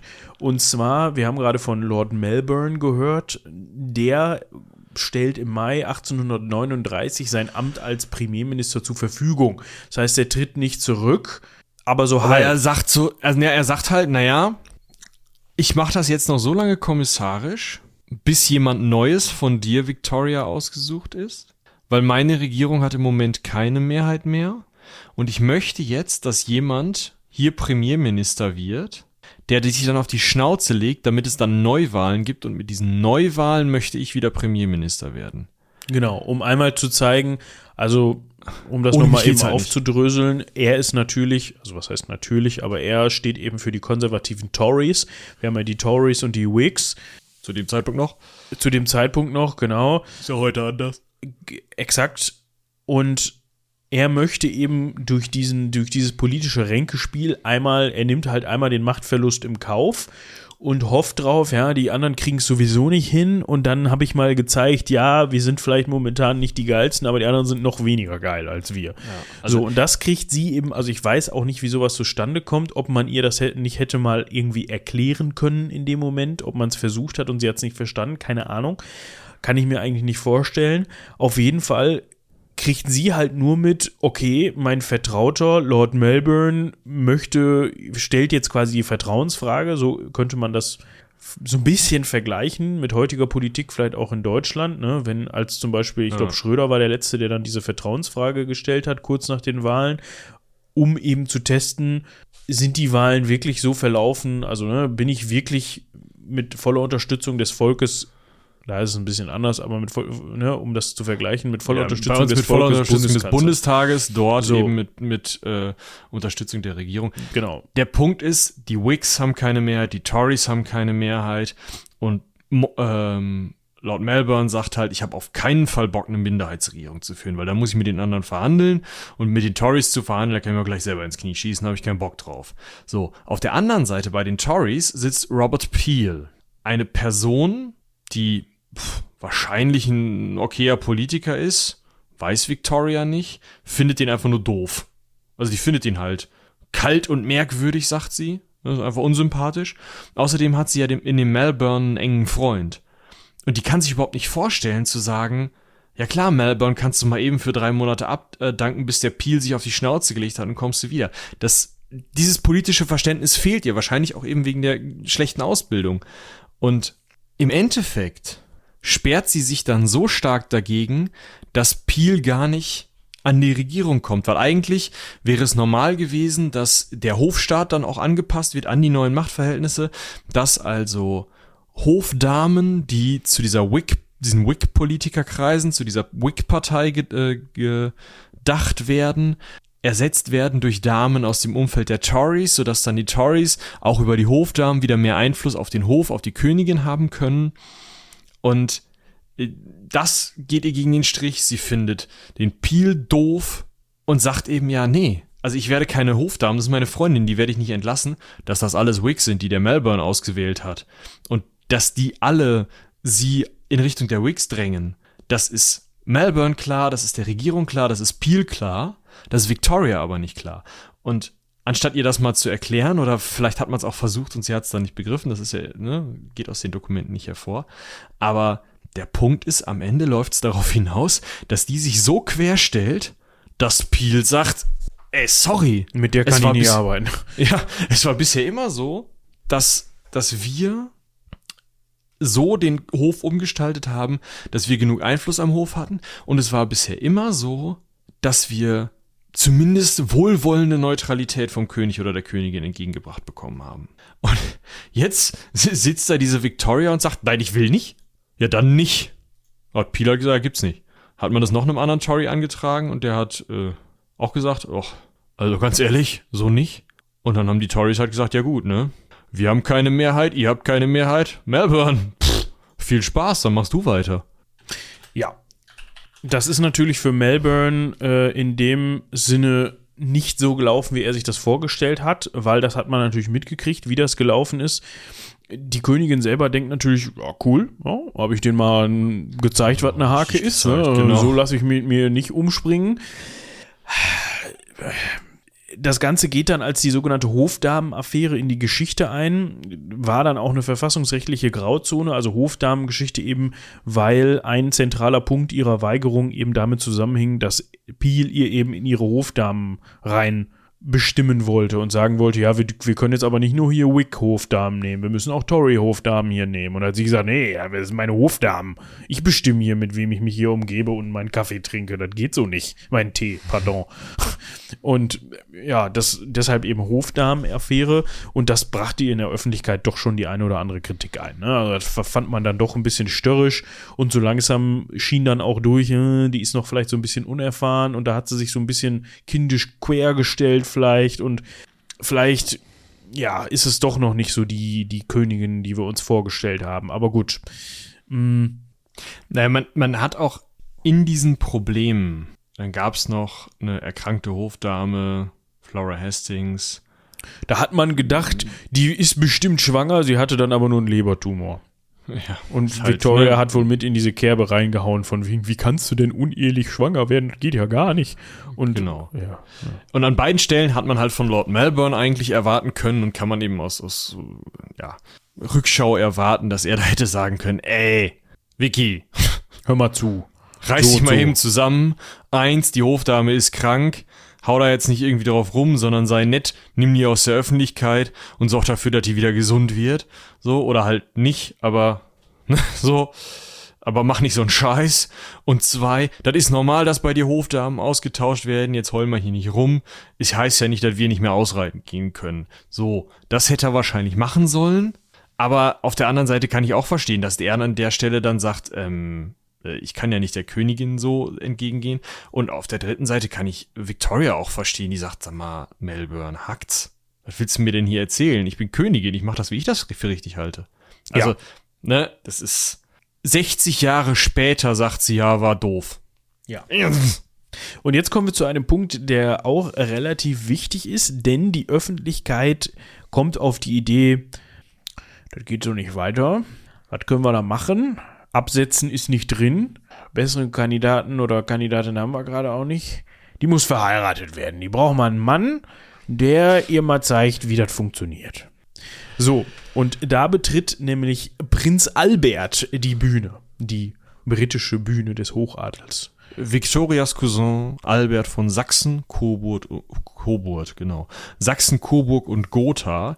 Ihr erinnert euch, das ist das Haus, was dann später Windsor heißen wird, weil die Deutschen zu viele Weltkriege anfangen. Und damit spoilern wir schon, die werden sich heiraten. Wer kommt auf diese Idee? Nun, dass die Königin heiraten soll, das ist ja irgendwo klar. Dass die Königin jemanden von Adel heiraten soll und dessen Adelslinie dann die Königslinie wird, ist auch irgendwo klar. Das heißt aber auch, dass sie keinen Thronfolger eines anderen Königshauses heiraten wird, weil wenn sie jetzt keine Ahnung, den Thronfolger des belgischen Königs heiraten würde, hätten wir da wieder so eine Personalunionsaktion, wie wir es in äh, Hannover hätten und so, das wollen wir alles nicht.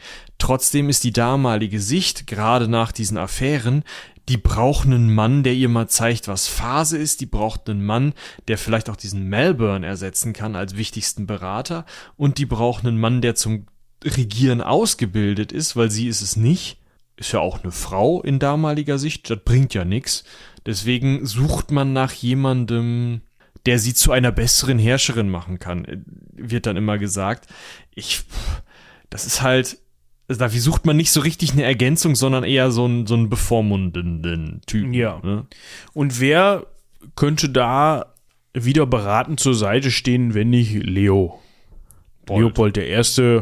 und natürlich Baron von Stockmar, Baron Stockmar, Entschuldigung, nicht von, ja, der sowieso schon überall seine Nase drin hat, so ungefähr, der kann ja dann auch gleich mal den, den Albert vermitteln. Ja, wir haben gerade schon gehört. Hm. Ich meine, die kennen sich ja schon. Die sind ne? ja nur Cousins und Cousine. Aber das ist genau. ja auch eigentlich relativ egal. Ich weiß nicht, wie viel Grad es jetzt ist. Auf jeden Fall irgendwie ein Cousin von ihr. Und wie du gerade schon sagtest, die kennen sich. Die haben sich im Sommer 1836 mal, da war Victoria 17, hm, während eines Verwandtschaftsbesuches kennengelernt. Und ja. Da waren beide Söhne dabei und sie findet nach diesem Besuch Albert, ja, nicht Alberts Bruder, aber Albert hat Eigenschaften, die sie sich wünscht. Und sie verspürt Aussicht auf ein großes Glück. Also. Die fand ihn gut. Die fand ihn wohl ganz cool. Ich meine, wenn ich mir das Bild hier von dem angucke, ne? Also wenn ich Victoria gewesen wäre, ich hätte den auch geheiratet. Kann ich dir wohl sagen. Also ist schon ein drettes Kärtchen hier. Ja, ich verlinke euch die mal, ihr könnt euch dann selber ein Bild von der Lage machen. Ich muss halt sagen, dieser Pornobalken da im Gesicht, ich weiß ja nicht. Ja, das war halt Mode damals, ne? Ja, ich bin die Königin, der kann sich auch mal rasieren. Also weiß ich nicht. Das, auch so ein Satz, so den sollen wir auf ein T-Shirt drücken, oder? Ich bin die Königin, der kann sich auch mal rasieren. Ja. Michi 2024. Ja. ja, auf jeden Fall vier Tage später nach dem Kennenlernen. Mh, hm, nee, Moment. Nach dem Kennenlernen. Nach ah, dem zweiten nee, Kennenlernen. Sie kommen noch mal, er, der, er kommt nochmal an den Königshof. Schön. Ja, 39 10, war das, im Oktober 1839. 1839. Und vier Tage später heißt es dann hier, Melbourne. Mach mal fertig. Den Mach Schleife drum. Kannst halt mal, ich weiß nicht, was du da machen musst, aber arrangier das mal. Ich will ihn heiraten. So, und, und als sie, also am 15. Oktober, als er um Alberts Hand angehalten hat. Also er, weiß ich nicht, hat er mal einen Brief geschrieben, hier, Albi. der hat das so stellvertretend gemacht. Der ist ja so hingefahren, auf die Knie gefallen und so, weißt du. Nee, ich glaube ich glaub tatsächlich, das war mehr so, so, zack, zack, zack mit der, ne, es gab keine Schreibmaschinen, aber ne, so, Mensch, Albi, alte Sackratte. Hast einen Treffer gelandet. Wie die Königin sagt, ja. hat Bock. und Albert liest das und denkt sich, aha, Abfahrt. Oh, läuft, ne? Victoria schreibt in ihr Tagebuch, ich bin der glücklichste Mensch der Welt. Also die scheint auf Wolke 7, kann man so ja, sagen. Ja. Eigentlich war sie, äh, wollte sie mehr so auf, auf Elisabeth I. und Virgin Queen machen, aber das hat sie relativ schnell mh, hm, abgelegt. Es wird von Biogra vom Biografen von Albert nach mit dem Bedürfnis der Königin nach Unterstützer und Beschützer ähm, begründet. Vielleicht hat sie sich auch einfach nur verguckt. Also, ja. Das kann auch die hatten ja auch viele Gemeinsamkeiten. Ja, ne? Beide eine scheiß Kindheit. Super. Und mochten Musik, ja. Ja. Und waren so Romantiker. Aber auf jeden Fall, äh, ja. Victoria halt, wuh, geil, ich hau die Lampe runter. ich ne? hau mir den Hut vom Kopf, so glücklich bin ich. Total super. Und ne, alles cool, ist mir auch scheißegal, dass hier Coburg jetzt nicht so wild ist, was sie, ne, also. Dass der jetzt nicht so vom allerhöchsten Adel ist, wie man sich das hätte genau. vorstellen können, als, als Regent, äh, als, als, äh, äh, nicht Regent, sondern Gemahl der englischen Königin. Ähm, er hingegen ist dann so ein bisschen, in Briefen jedenfalls, so ein bisschen, oh, oh, da findet er schon ganz gut, aber es ist jetzt nicht so, dass er da irgendwelche groß großschwangere Der war halt nicht verknallt. Ja, aber trotzdem, also, ne, die schreibt halt in ihre persönlichen Tagebücher rein und er schreibt irgendwem Briefe. Also, dass der ja, da jetzt nicht reinschreibt, ich bin der glücklichste Mensch der Welt, kann ich irgendwie verstehen. Das finde ich wenig aussagekräftig, aber trotzdem, ja, wenn man wenn man mir halt meine Romanze da, meine, meine Liebesgeschichte nicht gönnt, dann war der halt nicht so verliebt wie sie, meine Fresse. Ja, wahrscheinlich, wahrscheinlich, also ich sag mal so, wenn er jetzt nicht da 1837 hingefahren ist und gedacht hat, oh, äh, Ich gucke mich vielleicht doch mal in Frankreich um. Puh. Heidenei, also. Mm. Lord Melbourne, brauchen Sie eigentlich noch einen Ehemann? Also weiß ich nicht, ne? So. Sondern wenn er sich gedacht hat, oh ja, gut, ne, also Kann man machen. Kann ich mich, kann ich mich mit anfreunden, kann ich wahrscheinlich es mit aushalten. Wir gehen ja hier nicht davon aus, dass das um eine Liebesheirat geht, sondern es geht immer noch um eine politische Verbindung. Und wenn er sich dann also ausrechnet, ich werde Königin von England, ja, also Prinzgemahl, Ja, ja. ne, also Grüß August. Ich meine, man kann schlechter treffen, ne? Definitiv. Also du kannst halt, wenn du in Sachsen, Coburg und Gotha bist, je mehr Bindestriche, desto beschissener. Ne? Also da äh, kann es auch mal passieren, dass du dann irgendwie den Prinzen von Reuß zu Reuß über Reuß und links, rechts, oben unten Reuß heiratest.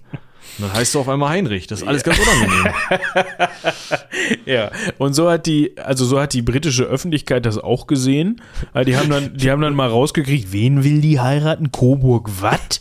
Warte, gib, gib mal das Telefonbuch her. Steht da nicht mal drin. Oh, ist das britische Scheiße. hat nur London. Nein, also, Gib, gib mir mal die Karte vom, vom Deutschen Reich. Ach nee, warte, von, was ist das zu dem Zeitpunkt? Deutscher Bund. da tue ich mir echt schwer Bund. mit, ne? Sachsen, ja, Sachsen sehe ich. Oh. Coburg, wo ist das denn? Okay. Ach, da gibt's mehrere von. Ah ja. Was kann das so? Nix. Okay. Sachsen, Coburg und Saalfeld. Sachsen, Coburg und Gotha. Guck mal, da sind wir Aha. schon. Ja, auf jeden Fall, die, die, die fanden das halt kacke, ne? Weil die haben sich halt was anderes vorgestellt. Ah, es gibt auch noch Sachsen, Gotha, Altenburg. du, ist halt auch nicht alles, also, warum einfach, wenn es auch kompliziert geht, ne? Mm, Deswegen Ablehnung. ne? Die sagen halt, okay, der, dieser Typ da aus Coburg, der ist unserer Königin nicht ebenbürtig. Also da müssen wir eigentlich mal einen besseren finden. Und es wurde so, so es wurden sogar Spottverse gedichtet, in denen es dann hieß, dass die Königin eine halbe Krone gegen einen Ring eingetauscht habe. So, Also sollen wir noch dann- weitermachen? Es gibt auch noch äh, Sachsen-Weimar. es ging doch um Coburg. Ha, aber das ist ja auch in der Nähe. Reus ältere Linie. Ja, jetzt bist du wieder bei Reus, ich wusste es. Und gleich bist du wieder bei Wilhelm da. Komm. Dann mach da eine extra Folge zu, zu Wilhelm. Auf jeden Fall. Schwarzburg, Rudolstadt. Schwarzburg. Ja, jetzt ist gut hier. Es ist nett. Das Oh. ist so zwischen, zwischen Kurfürstentum Hessen und Königreich Sachsen. Da ist so ein bisschen, als wäre da irgendwie einer mit einem Farbeimer gestolpert. Dann hat alles irgendwie nicht viel miteinander zu tun und besonders keine Verbindung untereinander. Hat auch wenig mit Victoria zu tun, habe ich das Gefühl. Wieso? Die, da kam doch ihr Mann her. Also, ja, nicht aus Schwarzfeld, Heinigen, Bums da, keine Ahnung. Also, Doch, der, der hätte ja nur spucken müssen, dann wäre er wieder zu Hause gewesen. Also folgendes. Falls ihr eine Folge wollt, in der wir uns einfach nur hinsetzen und uns deutsche Adelsgeschlechter angucken und uns darüber lustig machen, ja? ohne jetzt irgendwem, der noch davon übrig ist, auf die Füße treten zu wollen. Das sollten wir vorher vielleicht mal recherchieren, sonst kommt Nee. da gleich irgendwie so ein von uns zu und dann haben wir eine, eine Abmahnung. Ist ja heutzutage Weißt- auch. Weißt du, was wir Sport uns holen? Irgend so einen. Adelsexperten von einer Gala oder so. Jo, mit denen setzen wir uns mal zusammen. Das ist eine gute Idee. Falls jemand zuhören von der Gala oder von der Bunten oder so, Ja, ja, seid schreibt ja- uns mal eine Mail. Passt schon. für eine Scheißidee. Das ist wirklich. Vielleicht kann er ja jemanden eine Verbindung her, also Wie heißt denn dieser Otto nochmal mit dem Vollbart immer? Das weiß ich doch nicht. Also, ich will jetzt hier weitermachen und da gab es auch ein paar ähm, sehr unschöne Äußerungen von der Öffentlichkeit.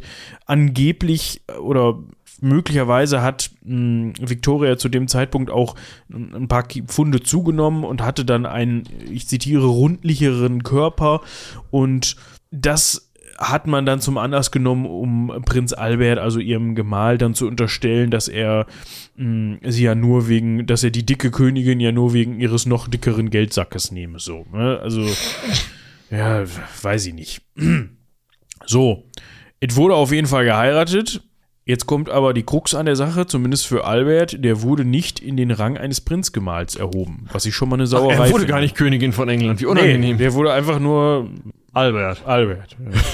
Scheiße. Er hat auch nur 30.000 Pfund jährliche Apanage erhalten, deutlich weniger als sein Vorgänger. Also Vorgänger, ne? Das, also Äh, das ist ein bisschen was her. aber das war- Also, warte mal. ja, Und das ging Victoria natürlich ziemlich auf den Sack. Erstmal Prinzgemaltitel nicht bekommen. Ihr das Albert, entscheidet die Regierung, ne? Das darf ja. sie nicht sagen. Ja. Nur auch bedenken. So, und schon während der Hochzeitsvorbereitung kam es zu ersten Spannungen zwischen den Brautleuten. Albert wollte persön sein persönliches Hofpersonal selbst zusammenstellen und einen eigenen Stab unterhalten. Und dabei wollte er auch gerne gleichermaßen Tories als auch Wicks in seinem Stab haben, damit der politisch neutral ist, so wie sich das für den Nicht-Prinzgemahl gehört, ne? Ja. Mhm.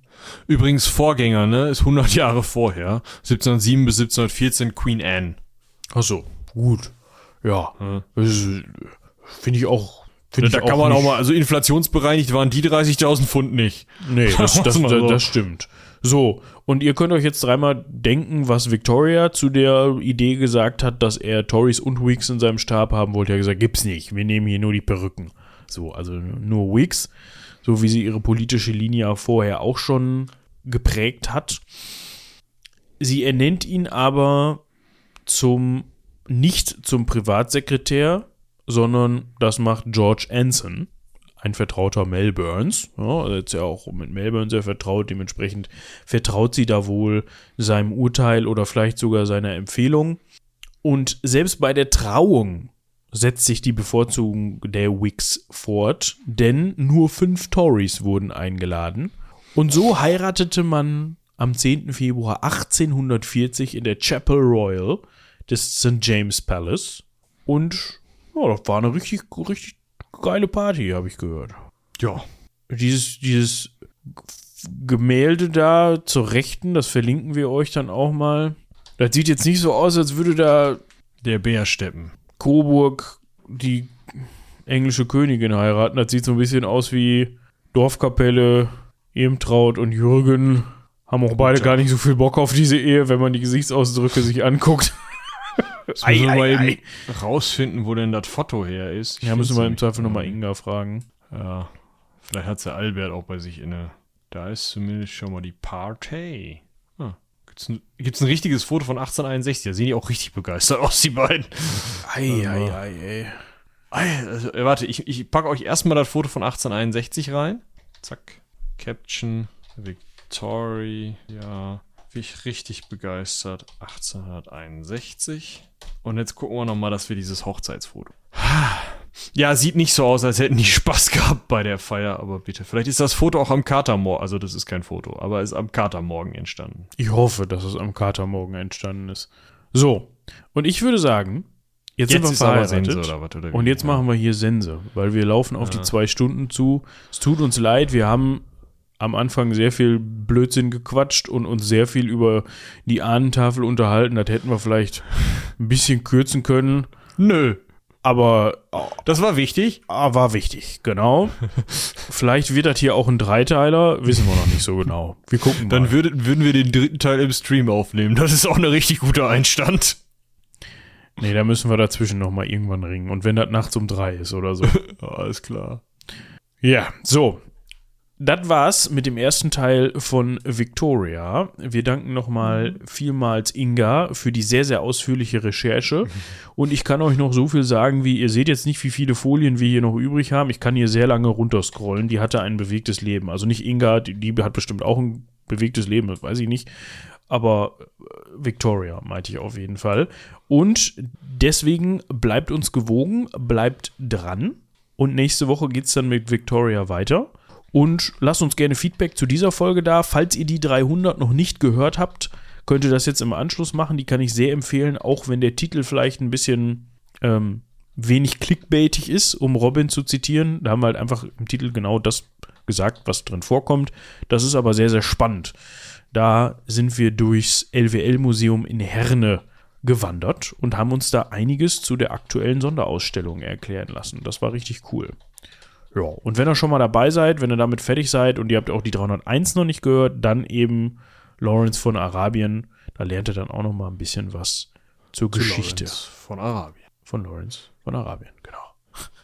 So, Alles klar. bei uns ist es spät. aber auch, oder? Inzwischen ist es 21.32 Uhr an einem Freitagabend. Da haben, habt ihr hoffentlich andere Dinge zu tun, als euch über Victoria zu unterhalten und wenn dann mit einem Bierchen in der Hand oder sowas. Oh. Oder einer Milch oder so. Gut. Genau. So, noch ein Kakao und dann ab ins Bett, aber nur wenn es die Gouvernante erlaubt. Ja, ich muss jetzt, möchte jetzt endlich, das haben wir gestern nämlich nicht mehr geschafft, in die Live-Action-Serie zu Avatar auf Netflix reingucken. Ah ja. Und Kannst ja mal Bericht erstatten. das werde ich auf jeden Fall tun. Ich habe nur mit einem halben Auge Überschriften gelesen, dass die Kritiken schon wieder scheiße sind, aber davon lasse ich mich überhaupt nicht beeinflussen. Ich berichte dann in der nächsten Folge, wie es war. Ich habe übrigens noch einen Rauschmeißer, was mir gerade so einfällt. Ja, dann bitte. Wir haben jetzt ein Newsletter beim Klappkatapult. Stimmt. Können die Leute den abonnieren, wenn sie wollen? Ja, ich gucke mal, ob ich irgendwo einen Link finde, den tue ich euch dann in die Show Notes. Ja, da findet ihr natürlich alles, was mit der Ecke Hansaring zu tun hat. Boah, Auch? eigentlich nicht. Auch nicht, nee. Aber was Klappkatapult-Produktionen angeht und Bücher und habt ihr nicht gesehen. Ha? Ihr kennt ja klappkatapult.de, da könnt ihr mal rüberhopsen, falls ihr auf Hörspiele steht und auf generell Bücher. Bücher, Geschichten. Geschichten aus dem Paulanergarten. Dann, ne? So. Jetzt aber gut, wir gehen jetzt ins Bett. Ihr seid hoffentlich gesund und munter auf der Arbeit angekommen oder habt eure Mittagspause überstanden oder seid im Nachtdienst, wie auch immer. Wir wünschen euch auf jeden Fall eine wunderschöne Woche und wir hören uns dann nächsten Monat, nächsten Montag. Freudscher Versprecher. Haut rein, bis zum nächsten Mal. Stimmt sogar. Bis nächsten Monat. Macht's gut. Tschüss.